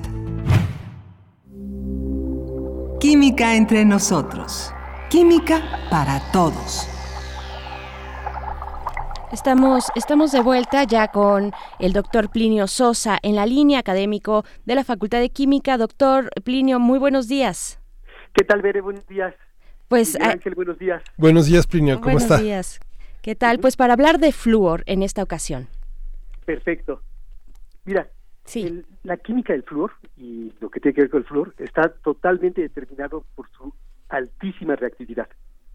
Y lo que pasa es que la tabla periódica, de alguna manera o de otra, es una escala de reactividad. ¿sí? Ahí arriba a la derecha están aquellos que este, ganan, capturan fácilmente los electrones y al revés es muy difícil que los pierdan. Y abajo, a la izquierda, es exactamente lo contrario. Pierden fácilmente los electrones y es difícil capturar electrones. Entonces, este, el flúor está en la casilla número 9. Esto quiere decir hasta arriba a la derecha. Es el más reactivo de todos los elementos, es el más reactivo. Reacciona con todo el mundo, inclusive con algunos gases nobles, ¿no? que se supone que los gases nobles prácticamente no reaccionan, pues el flúor puede reaccionar y formar compuestos con el xenón y con el radón. ¿sí? Eh, en química, eh, cuando dos sustancias muy reactivas se ponen en contacto y reaccionan, lo que se forma, o sea, las sustancias que se forman a partir de estas dos, suelen ser muy estables, o sea, al revés, muy poco reactivas. Este, en el argot químico decimos que se neutralizan, ¿no? Los podemos neutralizar los ácidos o, los oxidantes y los reductores, y, este, y en este caso se, se neutralizan, pero está muy bien, porque quiere decir que los compuestos de flúor normalmente son muy estables y muy poco reactivos, y entonces pueden tener muchos usos. Eh, justamente, ¿no? De lo que vamos a platicar ahora es que muchos de los compuestos de flúor este, son sumamente estables, ¿no? Entonces, mira, el principal, o sea, que a, a partir de él, es la florita. La florita es fluoruro de calcio y es un mineral muy, muy bonito que, que, que tiene colores muy, muy bonitos, entre violetas, azules y verdes. ¿sí? Y ese este, es la materia prima. A partir de la florita se obtienen todos los, se hacen reacciones químicas y se obtienen los demás compuestos de flúor. ¿sí? Eh, pero no solo por eso es importante, también es importante porque México es el segundo productor mundial de florita. ¿sí? Entonces somos, nosotros somos este, los que producimos mucha, mucha florita, solamente detrás de China. China ahora es este el primer productor, pero México es, ahí está, ¿no? Y bueno, ¿de, qué otros podemos hablar? Pues muy, muy importante, no podemos dejar de hablar de estos, de los clorofluoroalcanos. Haz de cuenta, tomas hidrocarburos como la, el pentano de la gasolina o como el metano del gas natural y este y le sustituyes fluores y cloros. ¿sí? Y estos son muy estables también, de tal manera que en alguna época de la historia se les ocurrió usarlos para los refrigerantes, para los refrigeradores como refrigerantes y también como este para los aerosoles, ¿no? Como propelentes para los aerosoles. Entonces, esto lo que ocurría es que en el caso del refrigerante, cuando se expande muy rápido un gas, enfría a los alrededores. Entonces, por eso los, este, los refrigeradores tienen atrás unos tubos donde hay unos gases que se expanden y eso hace que se, que se enfríe y podamos tener congeladores, ¿no? Pero el problema de estos este, compuestos es que cuando llegan hasta las altas capas de la atmósfera, ahí reaccionan con el ozono y este pues lo que hace es generan un hoyo. El ozono normalmente es un filtro que evita que la radiación ultravioleta nos llegue hasta acá y lo que ocurre es que se forma ese ese de ozono. ¿Por qué es importante hablar aquí en Radio UNAM en México de esto? Ah, bueno, pues porque nuestro premio Nobel de Química fue justamente uno de los tres que explicaron este fenómeno de cómo los clorofluoroalcanos ah, reaccionan con el ozono y acaban con la con la capa de ozono. Entonces ahí está nuestro el doctor Mario Molina, ¿no? Claro. Y bueno, claro. De, la- de las otras, eh, por ejemplo, el hexafluoruro de uranio se utiliza para el enriquecimiento de uranio 235, muy importante en la industria nuclear. Eh, la criolita, que es este una de- que, que tiene flúor, aluminio y sodio, la criolita se usa en la producción del aluminio, es bien, bien importante. Después vamos a hablar del aluminio algún día y es también de los más importantes. Y bueno, este, en la industria del vidrio, el- se puede usar para el grabado de vidrio. ¿Qué otra cosa puede atacar el vidrio? Pues solamente algún compuesto de flúor. En este caso, el fluoruro de hidrógeno, que es muy, muy reactivo. Y también se usa la propia este, florita, se usa para este, lentes y prismas de gran calidad óptica.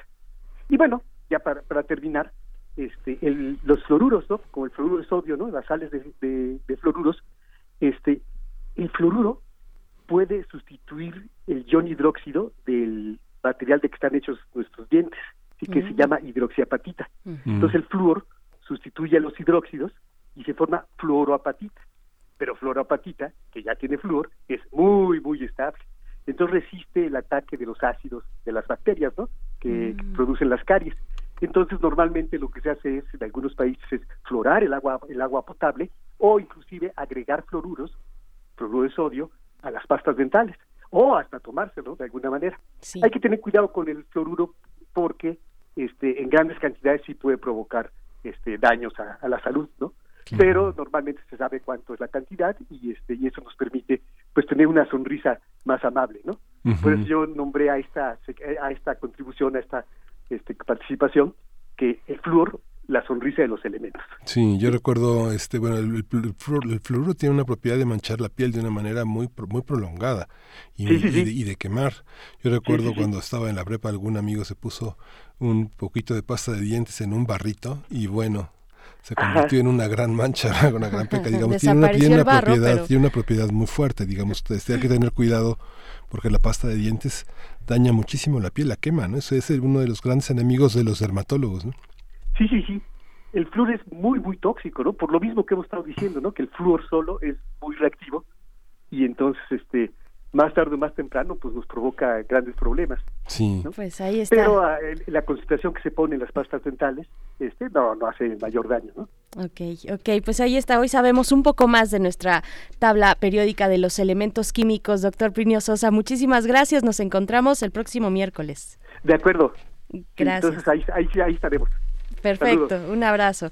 Pues Pues vamos, vamos al siguiente. Estamos a punto de despedirnos. Estamos a punto de cerrar esta mañana con un conflicto grave en Iztapalapa por la Guardia Nacional que está este, rechazando el mando.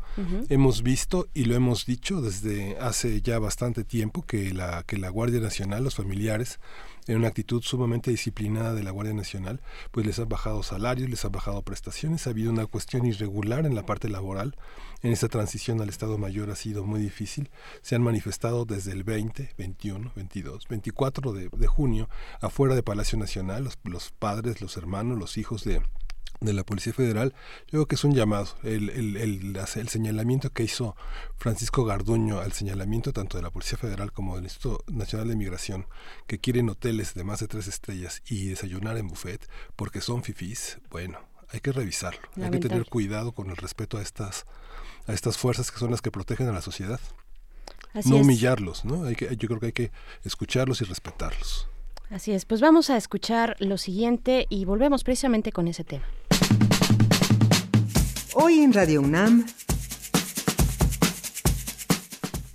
Está en nuestra cabina, en la cabina de todos ustedes, eh, nuestro querido Uriel Gámez para contarnos qué vamos a escuchar hoy en Radio UNAM. Hola, Bere, hola Miguel, buenos días. Buenos días. Pues al terminar primer movimiento vamos a escuchar, escuchar a escucharnos con Amalia Fernández. El tema de hoy es ciberfeminismo. Ah, caray, qué bien. Sí, en la cuarta ola. Perfecto. Y a la una, para seguir con el tema y darle seguimiento a esta noticia de la Policía Federal, también el equipo de Deyanira Morán trae Prisma RU. Y a las 19 horas, Panorama del Jazz con Roberto Aimes. Hoy van a hablar, a hacer un programa especial sobre Israel Pantoja, que es un contrabajista poblano. Y en punto de las 8, pues entra la resistencia grabada. La resistencia que va grabada, el, Muerde Lenguas, también Manifiesto, tendremos ahí programas grabados especiales, también un recorrido por parte de Manifiesto, que yo estoy en ese equipo, eh, un recorrido hacia distintos puntos de la ciudad, muy parecido a lo que estamos haciendo acá en eh, Primer Movimiento, pues nos fuimos a las calles de la ciudad, de algunos barrios, a hablar de esos lugares y cabe, bueno, este, mencionar que en el Morde Lenguas hicieron una recopilación de música rap y hip hop para acompañar la noche. Y para el público de AM, ah, después del primer movimiento, sigue una retransmisión de Hipócrates 2.0 a las 12 sigue consultorio fiscal, que donde hablarán sobre ingresos por premios. ¿Ustedes han ganado el premio alguna vez? Jamás. Pues ellos nos explicarán cómo hacer la contaduría de ese dinero. Fantástico. Y también cabe destacar que todos los programas que eran en vivo en AM, ahorita por vacaciones, todos van grabados. Los únicos que estamos en vivo en FM somos Primer Movimiento y Prisma Río. Así es. Y pues, pues eso sería todo por hoy. Muchas gracias, Uriel. No, hay de qué. Sí, pues, bueno, pues vamos a cerrar. Estamos a punto de despedirnos con esta noticia que ya dabas. El último comentario, este, cerca de 1.300 policías fueron destinados al sur de migración. ¿Saben por qué? Porque están gordos. Habría que, eh, habría que encontrar el origen de por qué las personas engordan, por qué las personas tienen esas condiciones físicas, por qué tienen somnolencia, no solamente porque están pasados de peso. Yo creo que es parte de las tareas de un gobierno humanitario, de un gobierno que trata de entender las raíces de la corrupción y las raíces de los problemas. Los policías no están gordos porque sean ni perezosos ni porque no se sacien. Yo creo que hay una, hay una, hay unas condiciones de enorme inequidad y de enorme violencia al, interior de los cuerpos policíacos, yo creo que se tiene que arreglar. Yo creo que no hay que estigmatizarlos, yo creo que hay que respetarlos. Es gente que entrega su vida por la institución, yo creo que vale la pena escucharlos. ¿no? Así es, así es, y pues bueno, estamos hablando de esta noticia que ya desde hace algunos días se ha presentado, se han presentado las protestas, pero hoy puntualmente en el centro de mando de Iztapalapa, ahí está la Policía Federal poniendo en la mesa todas estas situaciones, desde, eh, pues mencionas la obesidad, pues ellos, ellos dicen, eh, son exámenes muy complicados los que nos ponen para sumarnos a la Guardia Nacional. Eh, se están, están ellos eh, develando, bueno, bueno que, hay algunas estrategias de coerción para que eh, se, se, incorporen a la Guardia Nacional, baja de salarios, en fin, presionando de alguna manera para que ellos se incorporen. Dicen que no, que no quieren por esa vía. Y pues bueno, le daremos seguimiento muy importante lo que está ocurriendo con la Policía Federal en esta mañana y con esto nos despedimos. Esto fue primer movimiento. El mundo desde la universidad. Radio UNAM presentó Primer movimiento. El mundo desde la universidad.